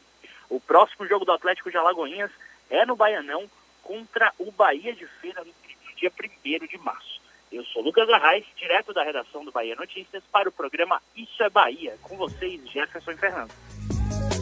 Maravilha, Lucas. Agora são 8 e 7 e as obras de requalificação da segunda etapa da nova Orla de Ondina vão ser inauguradas logo mais às 9 horas da manhã os trechos requalificados vão da Praça das Gordinhas até a Praça Orugã e do restaurante Sukiyaki até a Curva da Paciência. Segundo a Prefeitura, as intervenções envolveram colocação de novo asfalto e passeio em concreto também ciclovia, meio-fio em granito, iluminação de LED, drenagem e requalificação da Praça das Gordinhas. A cerimônia de inauguração vai contar com a presença do prefeito ACM Neto. E olha só, a informação que você ouviu ontem aqui no Issa Bahia, agora tem mais detalhes. Nos próximos três anos, o Hospital Aliança deve ganhar uma torre, uma nova torre de apartamentos. A ampliação da quantidade de leitos é a principal consequência da aquisição de 80% do hospital pela rede Dó São Luís, anunciada ontem. O Grupo Carioca, que já detém participações nos hospitais São Rafael e Cardiopulmonar aqui na Bahia, informou ter realizado um investimento de 800 milhões de reais no Aliança. Segundo o superintendente do hospital, Albérico Mascarenhas, a maior expectativa a partir do negócio é de uma ampliação no volume de serviços que é oferecido atualmente pela unidade. Agora são 8 e 8 e a gente começa nosso giro pelo interior do estado. Vamos a Teixeira de Freitas, extremo sul da Bahia. Já já, da Eldorado FM, tem as notícias da região. Bom dia, já já! Bom dia, Jefferson Beltrão. Bom dia, Fernando Duarte, a toda a equipe do Isso é Bahia. Informações aqui do extremo sul baiano. Olha, mesmo saindo assim um pouco da crise, a prefeitura de Ibirapuã, através do prefeito Calixto, ele conquistou ali emendas e está mudando assim um pouco a história do município, né? Eles recebeu mais recursos para o município através do deputado federal Ronaldo Carleto. E dentro desses, dentro desses recursos, 2 milhões de reais. Olha, 493 mil reais em pavimentação para o bairro Panorama, 222 mil reais em pavimentação é, das ruas nas vilas Portela e Capixaba, 4 quilômetros de asfalto, aí vem também aí a aquisição de uma ambulância SAMU, aquisição de ambulância também para o hospital. Parabéns aqui ao deputado Ronaldo Carleto e o prefeito Calixto na cidade de Ibirapuã. As informações aqui em Teixeira de Freitas, Jefferson, você sabe, verão, já sabe como é que é. A luta contra a dengue né, precisa de participação de todos. E nesse conceito, A equipe de vigilância epidemiológica aqui Teixeira de Freitas criou uma palestra lúdica dedicado às crianças. Olha só que legal. Com folhetos, mensagens em linguagem atraente e até a participação né, de um mosquito gigante. E ali os técnicos deixam um recado para os pequeninos das escolas municipais aqui do município de Teixeira de Freitas. Olha, Jefferson, eu sou o Jajá, da Eldorado FM, a primeira dos nossos corações. Voltamos à central de informações do Issa Bahia em Salvador com Jefferson e Fernando Duarte, é com vocês.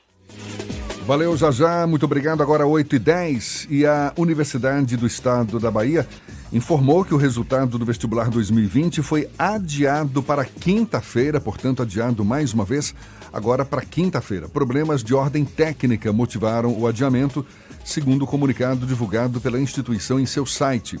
O resultado já tinha sido adiado do dia 11 para ontem as provas do vestibular UNEB foram realizadas no período nos dias 15 e 16 de dezembro. E olha que situação, um monumento que retrata um gaiamum gigante, uma espécie de caranguejo, aquele azulzinho, desabou na madrugada de ontem na cidade de Belmonte, no sul da Bahia. O cartão postal fica localizado na Praia do Mar Moreno e existia há quase 20 anos. De acordo com a Secretaria de Infraestrutura do município, ninguém se feriu. Segundo o órgão municipal, o monumento estava danificado pela ação do tempo e pelo avanço da maré. Um gaiamum gigante que desabou lá em Belmonte. Tenha medo, tenha medo. Agora são 8 e 11 a gente vai para Irecê. Sandro Moreno, da Irecê, líder FM, tem as notícias da região. Bom dia, Sandro. Bom dia, Jefferson. Bom dia, Fernando. Irecê, nesse momento, 22 graus.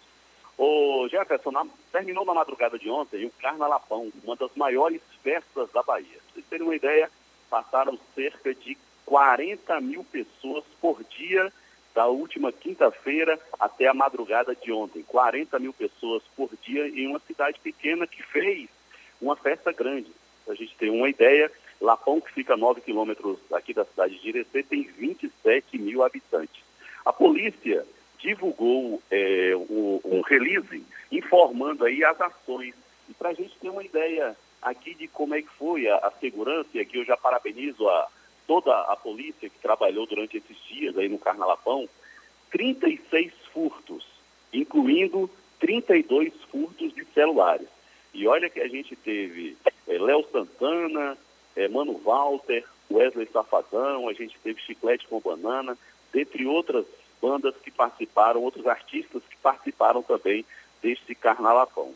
Dois furtos de documentos, um furto de uma mochila, um furto de um pneu, quatro flagrantes eh, de alcoolemia, um inquérito regular de falsificação de documentos, dois TCO de desacato, quatro perdas de documentos. Então, né, a gente, pelo que a gente está vendo aqui, um carnaval super tranquilo, um carnaval que as pessoas foram curtir, né? Um, um, um pré-carnaval que as pessoas foram curtir aí, portanto, na tranquilidade e com segurança, porque a polícia estava lá. E aqui parabenizar o prefeito Ricardo Rodrigues, o vice-prefeito Márcio e todos que estiveram envolvidos aí na realização deste carnaval. A gente espera também que o carnaval nas outras cidades e o carnaval em Salvador venha ser um carnaval de paz e de tranquilidade, como foi o Carnalapão.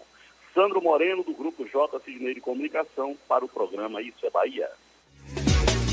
Valeu, Sandro. Agora 8 e 12 mais uma tartaruga foi encontrada morta em Ilhéus, no sul do estado, Fernando. Isso mesmo. O fato aconteceu na praia Marisol, ali em Ilhéus. Segundo informações do projeto Omar, com este caso, o número de animais marinhos mortos na cidade ultrapassa 30 casos só em 2020.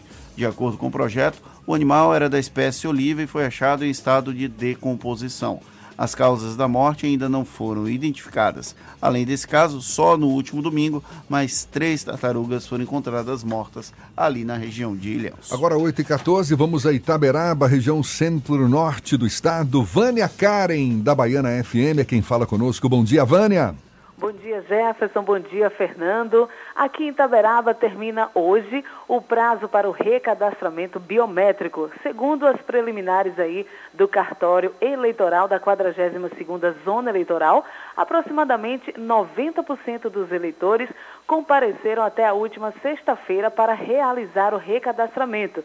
De acordo com o chefe do cartório, isso corresponde a mais de 41 mil eleitores, num total pouco mais de 46 mil. Segundo ele, a meta estipulada pelo TRE Bahia para o recadastramento foi atingida e que possibilita aí a grande parte do eleitorado possa votar nas próximas eleições o que realiza também até hoje, lembrando que o recadastramento é só até hoje e quem não fizer terá o seu título de eleitor cancelado, além de ficar impedido de votar este ano. Além disso, foi realizada ontem uma aula magna na Escola Novo Tempo, que marcou a abertura do ano letivo 2020 na rede municipal de ensino. No total, quatro unidades escolares da Rede Municipal de Educação, localizadas na zona rural daqui de Itaberaba, vão ser entregues a comunidades reformadas. Ontem foi entregue a Escola Municipal Severo Francisco, localizada na região da Lagoa Escondida. Hoje será entregue a Escola é, Municipal Laurinda Justiniano, localizada na região da Tiririca. Amanhã será a vez da Escola Municipal do Bom Viver, localizada na estrada de Guaribas. E na quinta-feira será entregue a Escola Municipal Casimiro Pereira dos Santos, que fica localizado no Lajeado Coberto. E por fim, no último domingo, bombeiros daqui de Itaberaba salvaram a vida de uma mulher que tentava se jogar do viaduto aqui na BR 242, que cruza a cidade. A mulher de 21 anos se sentou na ponta da mureta do viaduto e ameaçava se jogar. Foram feitas várias, diversas tentativas de convencimento pela equipe do Corpo de Bombeiros no sentido de que a moça abandonasse a ideia. Quando a jovem pediu para falar com a amiga ao celular, o sargento Itagilson, em uma rápida manobra, entregou o aparelho à jovem e o ato contínuo a puxou para dentro do viaduto, tirando-a da mureta. A mulher foi imobilizada pela guarnição do Corpo de Bombeiros e conduzida para a unidade de pronto atendimento da cidade. A identidade da jovem e os, e os motivos de tentativa não foram informados.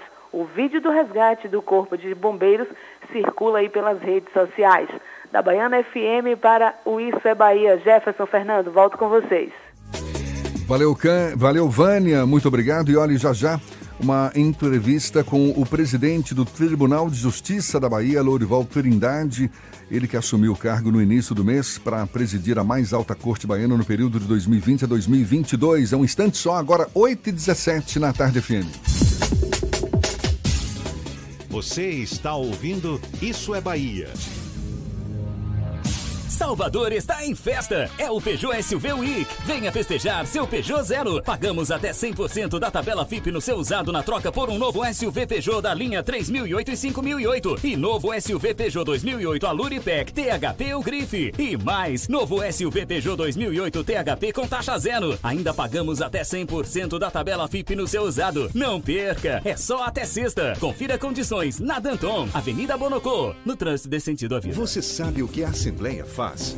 Faz valer os seus direitos. Valorizando uma pauta pró-municípios que garante os recursos das cidades do interior. Além disso, a ALBA debate normas para o transporte complementar, beneficiando quem não é atendido pelo sistema. E atenta ao que acontece no dia a dia, a ALBA cobra ações para preservar a segurança das barragens existentes na Bahia. Porque para a Assembleia, garantir o direito dos baianos é o nosso dever. Assembleia Legislativa da Bahia, fazendo valer. Carnaval da Bahia é assim. Atrás do trio todo mundo vai. Vai quem gosta de axé, de sofrência, de afoxé. Vai gente querendo beijar, pular. Vai todo mundo e o mundo todo. E sabe quem também vai? O trabalho do governo do estado. São mais de 27 mil policiais e bombeiros. Reforço na saúde, 300 câmeras de segurança. Além da realização do Carnaval Ouro Negro e o Carnaval do Pelô tudo para você também ir atrás. Governo do Estado, Bahia, aqui é festa, aqui é trabalho.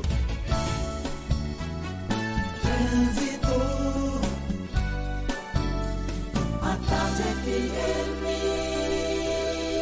Oferecimento. Monobloco, o pneu mais barato da Bahia a partir de R$ 149,90. Bahia VIP Veículos, seminovos com entrada a partir de um real. Avenida Barros Reis Retiro.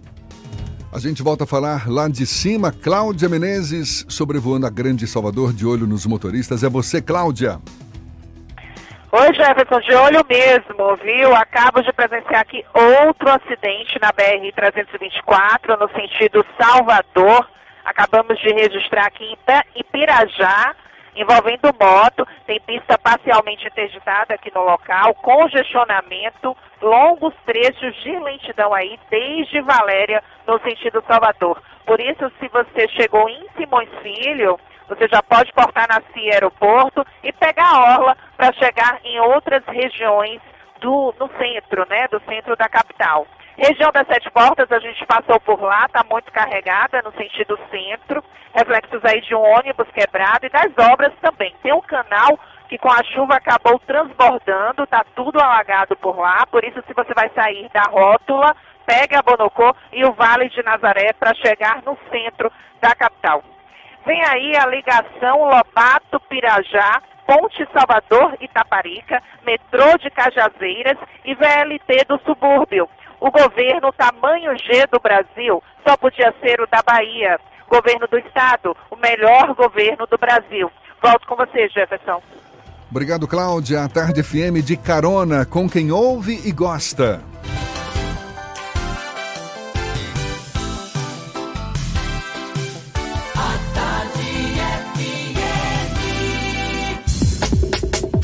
Voltamos a apresentar Isso é Bahia.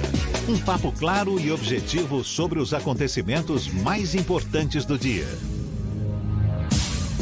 Agora são 8h21. Ele é o mais novo presidente do Tribunal de Justiça da Bahia. Tomou posse do cargo no início do mês para presidir a mais alta corte baiana no período de 2020 a 2022. Uma das medidas anunciadas pelo desembargador Lourival Trindade é a nomeação até junho de 50 juízes aprovados em concurso público.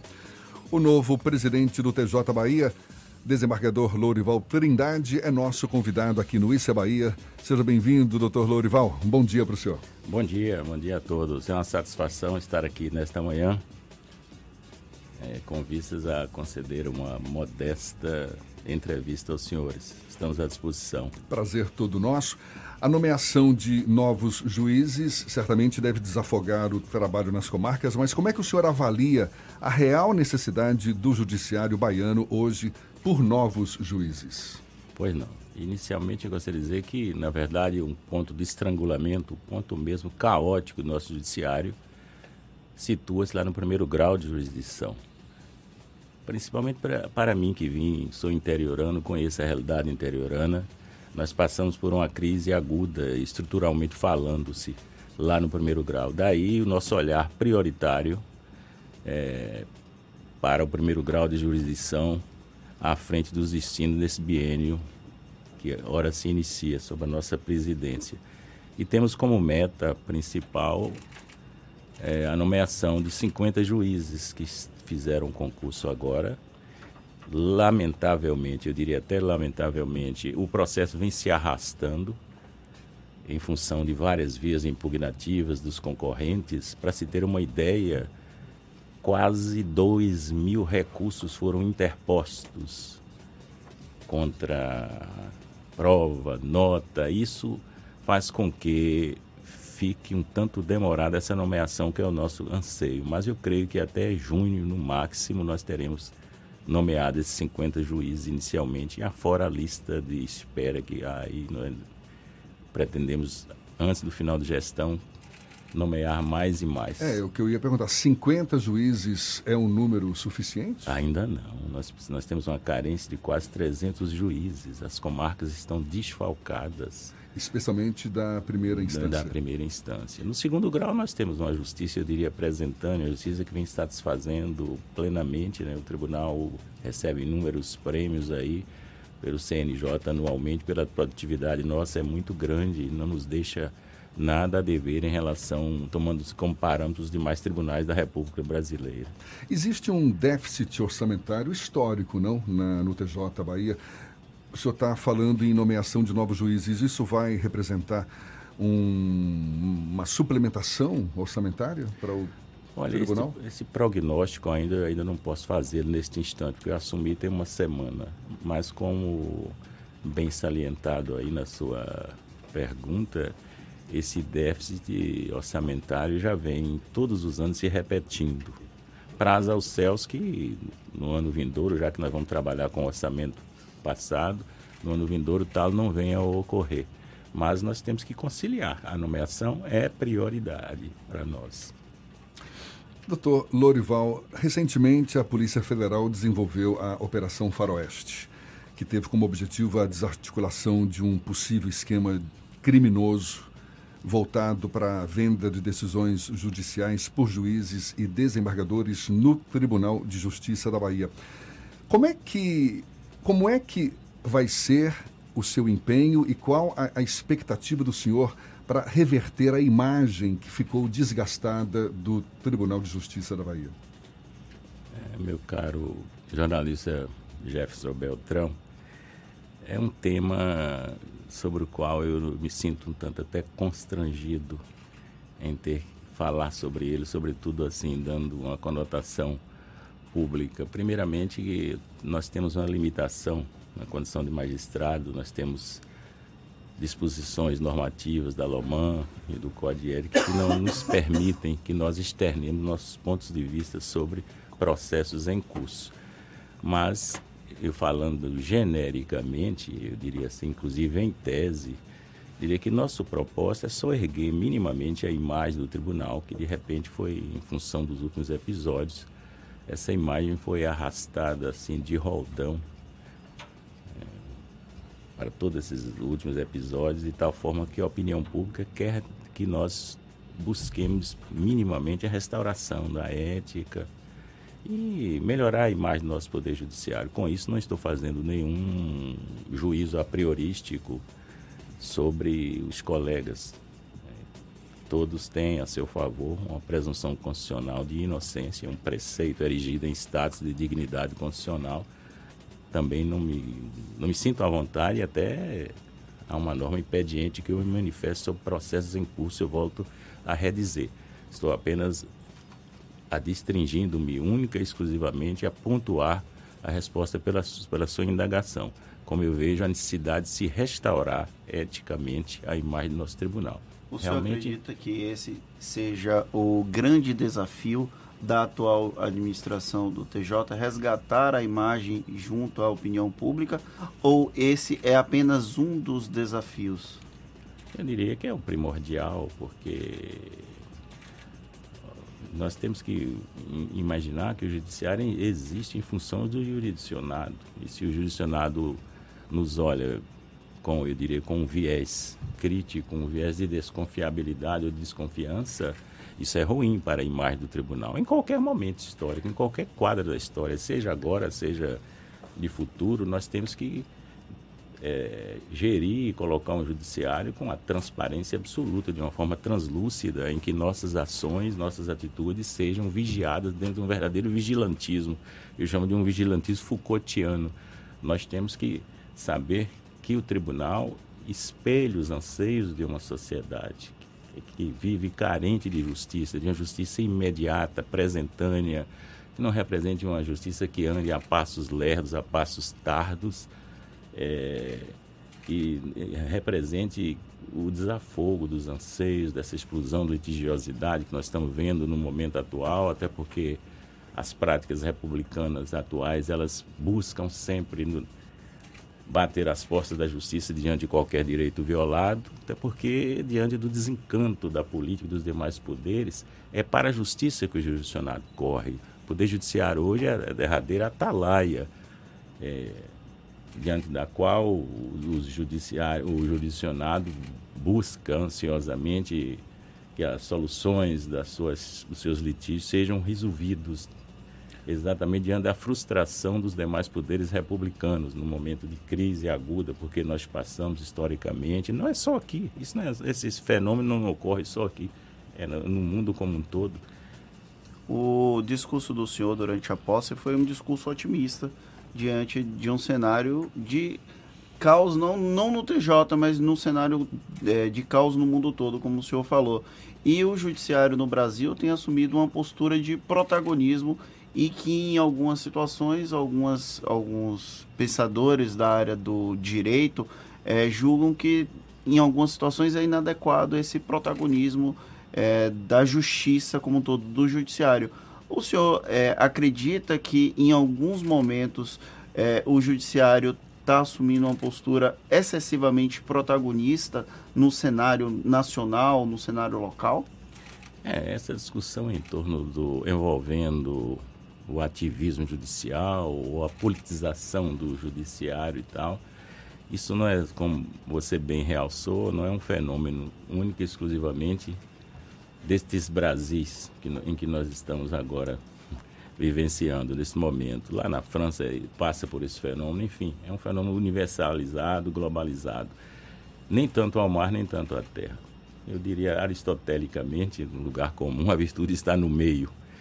Não é que eu seja necessariamente defensor de que, que o judiciário seja protagonista no cenário nacional na atualidade. Mas é necessário que, em determinados momentos, o judiciário tenha a última palavra mesmo sobre as questões, porque essa, essa explosão de litigiosidade, talvez, eu diria, ela de repente se desenvolveu de tal forma em função de práticas republicanas que a própria Constituição de 88 prometeu. Caso contrário, eu diria que a, a letra da Constituição, aquelas estatuições normativas que lá estão inseridas topicamente com status de dignidade constitucional, elas passariam a ser promessas vãs e platônicas. Então, quando não há efetividade dessas normas constitucionais, por evidente, o jurisdicionado vai lá batendo as portas judiciais para que dê concretude a elas.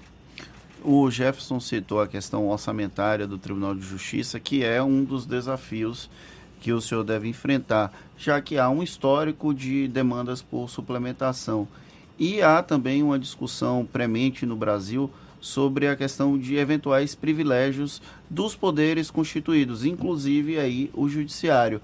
É necessário avançar nesse debate sobre privilégios de servidores públicos, dos poderes como um todo? O privilégio é sempre uma ofensa a quem o recebe. Prerrogativa é outra coisa. Nós sabemos elementarmente, tem em termos de nomenclatura, de terminologia, prerrogativa sim para o, não é só para o servidor, de uma maneira geral. Agora, eu sou contra privilégio. Toda e qualquer forma de privilégio. Doutor Lorival, o senhor comentou agora há pouco, destacando a importância de o judiciário ser cada vez uma instituição transparente, mais transparente para o público em geral. A gente tem a percepção de que hoje, nessa nossa democracia brasileira, é muito mais fácil fiscalizar ou acompanhar os atos dos gestores públicos, dos parlamentares, do que dos membros do judiciário como um todo. O senhor concorda com essa percepção e quais mecanismos poderia haver, poderiam haver para que houvesse essa, essa, essa facilidade de acesso aos atos do judiciário como um todo? Eu concordo plenamente com a sua assertiva. Evidentemente que os parlamentares, os, os membros do executivo, eles têm mais visibilidade por isso mesmo são mais fiscalizados no cotidiano. O judiciário, tempos atrás, vivia de uma forma de clausura lá, de invisibilidade e tal, mas isso está desaparecendo pouco a pouco, para e passo. Nós hoje temos portal de transparência e é uma convocação que eu faço, reinsisto em fazê-la, desde o nosso discurso de posse, para que nós não fiquemos apenas no plano da teoria, dos bons propósitos, é, o principal desafio nosso é convocar a sociedade como um todo para que o nosso judiciário tenha essa visão transparente do que tudo ocorre lá dentro. Nada se fará às ocultas. Terá que ser feito à vista de todos. O, o judiciário, evidentemente, não pode fugir a essa regra de transparência que todo poder que está aí constituído tem que ter perante a nossa opinião pública, a nossa fiscal. Para isso eu convoco a mídia de uma maneira geral, a imprensa tem um papel inarredável, incontraditável e fundamental para que seja nossa parceira, coadjuvante aí nesse sentido de dar transparência em todos os nossos atos, para que nada se faça às ocultas. O senhor acha que esse é um pensamento comum entre os juízes em geral? Difícil nós fazermos assim, digamos assim, é, imaginarmos o senso comum de todos os colegas, mas a grande maioria é, está movida por esse propósito. De, as atitudes têm uma forma bastante translúcida e visível perante a opinião pública. É aquela história, em paráfrase a Mário Quintana, ele disse que sente certa piedade do homem público que tem que fazer tudo à vista de todos como se fossem animais de zoológico. Nós temos que e nos imaginarmos como verdadeiros animais de zoológico, temos que fazer tudo à vista de todos, quer queiramos, quer não. É uma necessidade imperiosa e inadiável dos tempos em que nós estamos vivendo. No passado recente, a gente tem observado e ouvido relatos de questões relacionadas à defesa de prerrogativas, tanto da magistratura quanto dos advogados, eventuais violações dessas é, prerrogativas. O senhor acredita que é necessário fazer um trabalho de conscientização junto ao tribunal, aos membros da primeira instância e até os desembargadores e da própria classe é, dos advogados para que se respeitem essas é, prerrogativas? Ano passado teve uma discussão sobre uma portaria que autorizava os juízes a não receberem os advogados, teve toda uma questão polêmica em torno disso. A sua pergunta é bastante oportuna e não vou dizer só através de palavras, senão eu corro o risco de, de ser vazio de conteúdo. Antes de tudo, eu gosto de objetivar minhas atitudes, meu comportamento. Anteontem, me parece, fizemos uma reunião, uma das primeiras com a OAB da Bahia, com todos as subseccionais. Foram 36 advogados e o presidente Fabrício, em que nós deixamos bastante claro nosso posicionamento. Advogado é essencial da justiça, é nossa parceira, a Ordem dos Advogados. Não tem por que é, tentarmos, de uma forma ou de outra, cercear minimamente que seja as prerrogativas dos funcionários dos advogados. Advogados, eu digo sempre, não, o advogado é o muro das lamentações do cliente quando o cliente bate as portas do escritório de advocacia, por evidente, ele não quer saber, ou pelo menos não tem noção da crise aguda, porque a disfuncionalidade que é crônica de nosso Poder Judiciário, o advogado é que representa naquele instante os anseios que ele pretende, os direitos, as reivindicações que ele imagina ter sem advogado não se tem justiça, não se tem poder judiciário. Então, essa parceria deverá ser permanente, essa interlocução entre a presidente do tribunal e a classe dos advogados. Indo para uma questão até um pouco mais técnica, a nossa repórter Cláudia Cardoso disse que recebeu essa pergunta é, sobre a questão do ESAG, que ele está em processo de desativação dos sistemas da, do Tribunal de Justiça e tem uma questão do PJE que está em processo de melhoria. Tem alguma previsão de avanço é, sobre os sistemas de gestão de processos lá do Tribunal de Justiça? Temos sim, com prioridade voltada para o primeiro grau. No PJE funciona razoavelmente no segundo. Nós estamos tentando também levar para o primeiro grau tudo isso. É necessária a informatização, desenvolvimento de, de inteligência artificial para que a justiça não fique andando aí de uma forma demodê, a passos de tartaruga, em descompasso com a modernidade tecnológica, que é da essência hoje. O Judiciário não pode ficar indiferente a isso, ou ele acompanha os avanços tecnológicos, ele vai ficar sempre para trás. Aproveitando esse comentário do senhor, a gente hoje está sendo invadido cada vez mais por novas tecnologias e o senhor é do interior do estado, o senhor mesmo destacou é de, é de Érico Cardoso, não é isso? Sim. Cidade no interior baiano. Qual é a realidade do judiciário no interior do estado? Se na capital ainda carece de novas tecnologias, novos avanços, como é que o senhor avalia a realidade hoje do judiciário no interior do estado? É, é, eu diria que é uma realidade indescritível sob a perspectiva do otimismo. Chega a ser uma realidade desalentadora, porque eu volto a redizer, nós vivemos hoje um quadro de caos, de estrangulamento da justiça lá no primeiro grau. Mas nós temos que enfrentar esses desafios. Como eu disse, ainda citando o poeta Fernando Pessoa, não tenham medo do desafio. Eu aprendi a desafiar o desafio. A minha vida, quem me conhece de perto sabe que eu andei por caminhos pedregosos ao longo da minha existência sem querer posar, evidentemente, de herói nesse instante. Estou dizendo que nós é, aprendemos a trilhar esses caminhos ínvios da vida. E é apenas mais um desafio. Nós não podemos perder as utopias, fazermos os luto, o luto das nossas utopias. Sou uma geração que sempre acreditei que é possível com práticas emancipatórias. Talvez eu seja até um utopista, mas não quero que ela, é, é, esse desejo de horizonte diante de mim se perca na perspectiva do tempo, não. É preciso caminhar, caminhar sempre. O ano passado também teve um, um, debate sobre a questão de desativação de comarcas, a reativação de comarcas. Teve até um questionamento jurídico desse processo. Eu sei que o senhor não pode se manifestar sobre uma questão legal é, que envolva um processo diretamente, mas existe algum tipo de perspectiva de debates dentro do Tribunal de Justiça sobre é, desativação, reativação de comarcas ou algo nesse sentido para melhorar a a, o acesso à justiça no interior do Estado, principalmente? Este tema, sobre ele, posso manifestar-me. Não há nenhum preceito legal que me proíba que envolve aspecto administrativo, não necessariamente não, é porque eu, o, né? o, meu receio foi só não, com relação não, à decisão, ao debate jurídico posso, da questão. Posso e me sinto à vontade e até sendo coerente. É, segundo o escritor, os paradoxos existem, talvez seja para possamos explicá-los para algo para o qual não existam mais palavras, mais ou menos assim, não é? O Guimarães Rosa.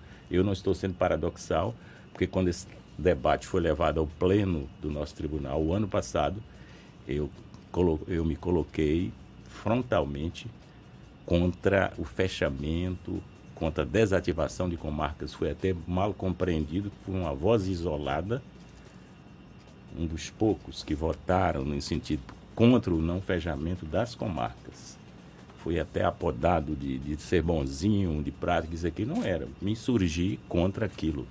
Felizmente, o CNJ está fazendo agora, inclusive nós indicamos o juiz de Relações Institucionais, doutor Fábio Alexandro, e está, foi ontem a Brasília para levar essa, essa temática para, em conjunto com o CNJ, nós estamos colocando-nos inteiramente contrária à desativação de comarca. Nós não podemos transformar o Poder Judiciário é, dentro dessa visão de um economicismo de mercado, é, necessariamente que, pensando em lucro, em números, essa coisa toda. A justiça é indispensável, é um bem essencial à vida, não tem preço. Então, sou radicalmente contra essa ideia de fechamento de comarca ou de agregação de comarca no interior. O senhor é um magistrado de carreira e o Tribunal de Justiça é formado também por outras vozes. Tem representantes da advocacia, tem representantes com origem na advocacia, com origem é, no Ministério Público. O senhor acha salutar essa diversidade de origens na formação de um tribunal, como não apenas o Tribunal de Justiça, mas as demais cortes do Brasil? É, você é um jovem que nos é, provocador em suas, em suas perguntas. Mas eu diria, meu caro, que não sou magistrado de carreira, eu vim exatamente do quinto constitucional. Desculpa. Com muito orgulho e com muita convicção. É porque o espaço aqui, evidentemente, espaço temporal aqui é pequeno. Não vou discorrer sobre isso. Tenho lido muito sobre o quinto constitucional, necessidade de oxigenação dos tribunais, convertentes advindas de outras origens, pelo quinto Ministério Público, pelo quinto Fui mal compreendido em alguns debates, mas eu resumo numa frase: o importante não é de onde veio, é quem veio. A magistratura tem bons quadros, mas pode ter, pode vir algum quadro péssimo para compor um tribunal. Então, o importante não é a origem, é quem veio de lá. Tenho consciência Estou farto, até porque só se nós rasgássemos as constituições da República, que todos falam que os tribunais são compostos de, com os quintos constitucionais. Imagine, é, olhemos rapidamente sobre a composição do Supremo a vida inteira. Os melhores quadros de juízes, dos magistrados supremos, advieram de outras vertentes, não necessariamente da magistratura togada ou de carreira. O resto é preconceito, é um l'esprit de corps é um espírito corporativista que deve ser renegado por todos nós, cheio de preconceitos, cheio de apriorismos que não levam a lugar nenhum. Importante é isso. Houve, um, houve certa feita, eu disse um dia lá no pleno do tribunal, um debate, um jurista alemão numa conferência que fazia, um boliviano levantou-se do público e lhe perguntou: qual é a melhor composição dos tribunais que o senhor conhece? Ele parou a palestra e olhou: o senhor veio de onde? Ele disse: da Bolívia.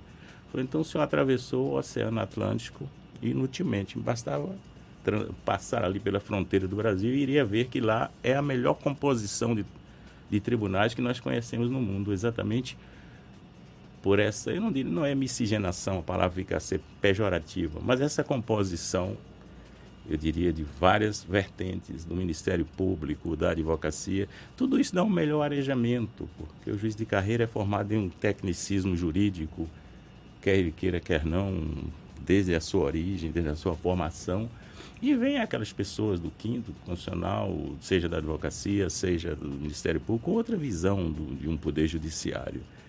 E aí me parece que é a melhor composição de, de tribunais. O senhor se considera um pensador do direito? Eu sou um modesto operador do direito, eu diria até um ator jurídico. Gosto de escrever alguma coisa sobre direito, é minha paixão. E, e direito é muito multidisciplinar. Na verdade, é, minha visão que eu tenho do mundo é uma visão muito multidisciplinar. Não poderia ficar distrito ao pensamento jurídico dessa forma positivista, imaginando só o texto legal para dar aplicabilidade ou vivência prática no cotidiano. É necessário que aportemos ou nos subsidiemos de várias outras vertentes do saber, da cultura de uma maneira geral. Gosto de fazer meus votos, quem conhece meus livros, através de poesias, porque todo o processo encerra em si um caderno de dores, aí pelos refólhos do processo, via de regra, é preciso que haja até uma terapia cotidiana e a poesia, nesse aspecto, além de ser, eu diria, terapêutica, serve para exorcizar os demônios que surgem de um processo penal, é, na minha área penal, por isso eu tenho essa, eu diria, já uma mania, não sei. O senhor está falando que o judiciário é uma atividade multidisciplinar, Sim. que é importante beber de várias fontes para, enfim, formular os pensamentos que são bem-vindos num contexto como esse. E, de fato, muitas vezes a gente tem essa percepção. Por exemplo, é muito comum hoje é, transmissão ao vivo de algum julgamento num Supremo Tribunal é, Federal, por exemplo. E a gente percebe que cada um daqueles ministros, eles de certa forma, são uma ilha à parte. Cada um tem pensamentos muito distintos dos outros, ou seja, é, acaba sendo muitas vezes raro ter aquela unanimidade. É, sempre julgamentos mais polêmicos, o resultado acaba batendo na trave ali, enfim. É esse mesmo o comportamento do judiciário? O senhor avalia como cada juiz é uma cabeça à parte, é um mundo à parte, por mais que todos sejam regidos pelas mesmas leis? Sim, haverá de ser sempre assim porque a forma de pensar o direito ela é múltipla, é bastante subjetiva, variando segundo a percepção, a perspectiva de cada jogador. Não há essa exatidão das leis físicas, das leis matemáticas, que hoje até são questionáveis, essa exatidão mesmo lá no plano das ciências exatas, né? o judiciário por si só, o, o poder judiciário e as decisões judiciais, notadamente, elas são múltiplas nesse aspecto é, em consonância com a cada visão de mundo, interpretação, a hermenêutica de cada jogador. Não pode jamais ser, ter essa uniformização. A uniformização ela resulta depois das decisões em si, principalmente das decisões colegiadas. Aí elas tomam a forma de precedentes que devem ser observados até em nome da segurança jurídica. Mas a forma de interpretar o direito é bastante vária, é bastante subjetiva, depende de, da visão que cada um tem do direito. Eu tenho uma visão do direito um aspecto filosófico, outros é, positivista, outros mais garantista. Enfim, é diversificada. Como no jornalismo, imagine tudo, né? Nas ciências a leitura humanas e tal, a leitura de que cada um faz da realidade. É verdade, não varia. É? A realidade que cada um faz e interpreta varia circunstancialmente de acordo com a subjetividade de cada um. Doutor Lorival Trindade, presidente do Tribunal de Justiça da Bahia, conversando conosco aqui no Issa Bahia. Muito obrigado pela sua disponibilidade e um bom dia para o senhor. Eu que tenho os meus agradecimentos a ser feitos aqui por essa oportunidade. A imprensa, a mídia de uma maneira geral, é nossa parceira e deverá ser sempre durante o nosso biênio aí. Um bom dia para todos e um abraço fraterno. Muito obrigado. A gente lembra que essa entrevista, assim como todas que você acompanha aqui pelo Issa Bahia, você pode assistir de novo pelo canal da Tarde FM no YouTube e também ouvir de novo nos canais da Tarde FM no Spotify, no iTunes e no Deezer. Agora, 8h48 na Tarde FM.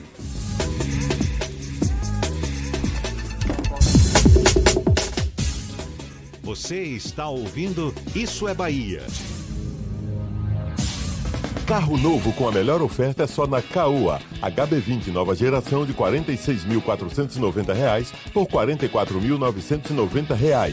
E tem mais. Creta Prestige 2.0 com tabela FIP no seu usado ou documentação e IPVA 2020 total grátis. Visite HMB Caoa Lauro de Freitas, Rua Luiz Antônio Nogueira 65 Centro, telefone 3032 2350 ou consulte caoa.com.br. No trânsito, dê sentido à vida. Você sabe o que a Assembleia faz? Faz valer os seus direitos. Lutando para evitar a saída da Petrobras e manter empregos e investimentos no Estado. Também cria políticas que valorizam as mulheres, os negros, o público LGBT e a oferta de uma educação de qualidade para indígenas. E ainda dão prioridade de matrícula em escolas públicas às crianças filhas de vítimas de violência doméstica. Porque para a Assembleia, garantir o direito dos baianos é o nosso dever. Assembleia Legislativa da Bahia, fazendo valer. Ouça agora uma dica que vai ajudar a fazer seu carnaval 99 vezes melhor. Os bancos não abrem nos dias de carnaval e só reabrem ao meio-dia da quarta-feira de cinzas. Na maioria dos casos, os comerciantes de rua aceitam cartões de débito e crédito. Lembre-se, nos dias de folia, leve somente o necessário e coloque tudo de preferência dos bolsos da frente. Motorista parceiro 99. Carnaval chama foliões, que chamam corridas, que chamam você. Ligue o app da 99. Ganhe mais, faça mais.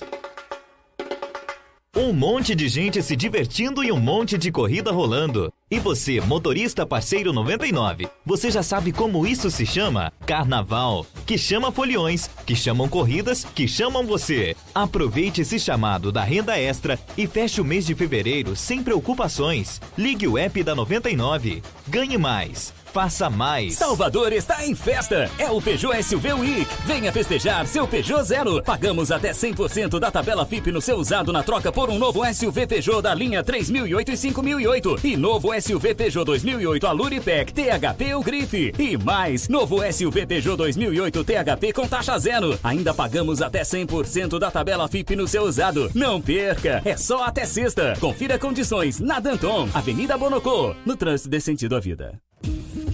Com os avanços tecnológicos, muitas dúvidas surgem. As máquinas vão roubar nossos empregos? Eu estou preparado para as inovações do mercado? Pois é, o seu futuro precisa de respostas. E para isso você pode contar com a Pós-Cimatec. Venha estudar em um dos maiores centros tecnológicos do país e tenha contato com professores experientes que vivem na prática o dia a dia da inovação.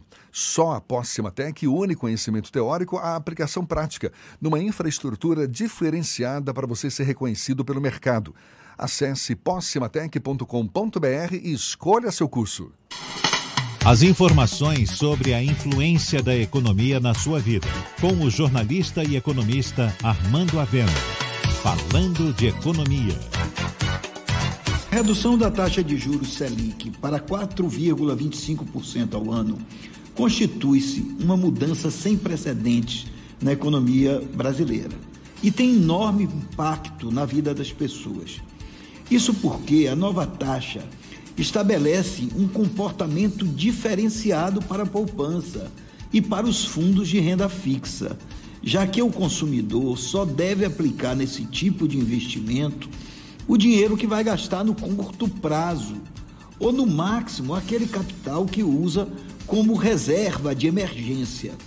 Ou seja, esses investimentos e todos aqueles baseados no CDI, na taxa de certificado interbancário, só servem para o curto ou curtíssimo prazo.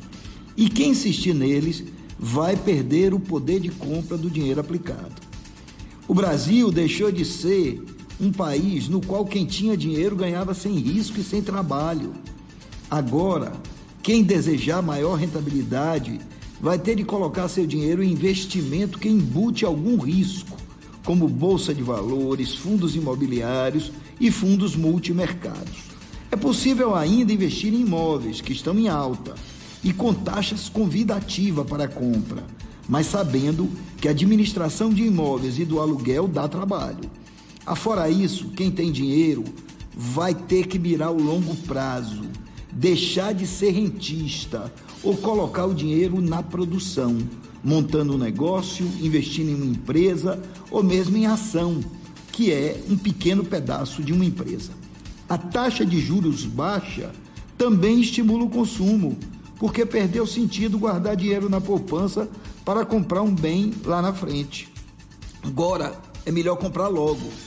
Tudo isso é bom para a economia, pois estamos nos transformando em um país normal, onde quem quer ganhar sem trabalhar tem de correr riscos e onde consumir imediatamente pode ser melhor do que poupar. Você ouviu Falando de Economia, com o jornalista e economista Armando Avena. Voltamos a apresentar Isso é Bahia. Um papo claro e objetivo sobre os acontecimentos mais importantes do dia. Agora, seis minutos para as nove horas, temos notícias da redação do Portal à Tarde. Thaís Seixas Apostos. Bom dia, Thaís.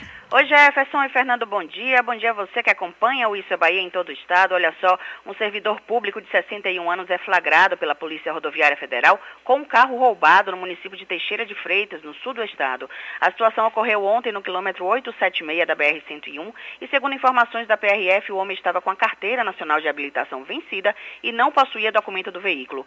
O carro com placa de São Paulo estava com indícios de adulteração e, depois da consulta, os agentes constataram um registro de roubo em julho julho de 2015. O servidor foi encaminhado para a delegacia de polícia local. E no Tarde Verão você confere hoje uma entrevista especial com Carlinhos Brau, que será uma das atrações da abertura do Carnaval de Salvador no circuito Barrondina. Durante a conversa com nossa equipe, o artista fala sobre o retorno à folia, destaca os 35 anos da Axé Music, a parceria com Luiz Caldas e a homenagem ao percussionista Tony Mola, que morreu no fim do ano passado. Tudo isso e muito mais você encontra no portal atardeatarde.com.br. Volto com você, Jefferson. Acabou, Fernando! Encerramos mais um Isso é Bahia. Muito obrigado pela companhia de todos vocês. Retornamos amanhã às 7 da manhã para Salvador e em torno e a partir das 8 para todo o estado. Muito obrigado por tê-los conosco nessas últimas duas horas e um grande abraço no coração de todos vocês. Hoje é terça-feira, tem muito chão pela frente, ainda eu sei, tem carnaval também, mas ainda não chegou. Portanto, aproveite bem o dia. Muito obrigado pela parceria, pela confiança. Muito obrigado pela audiência. Amanhã tem mais. Tchau, tchau. Tchau, tchau. Tchau, tchau.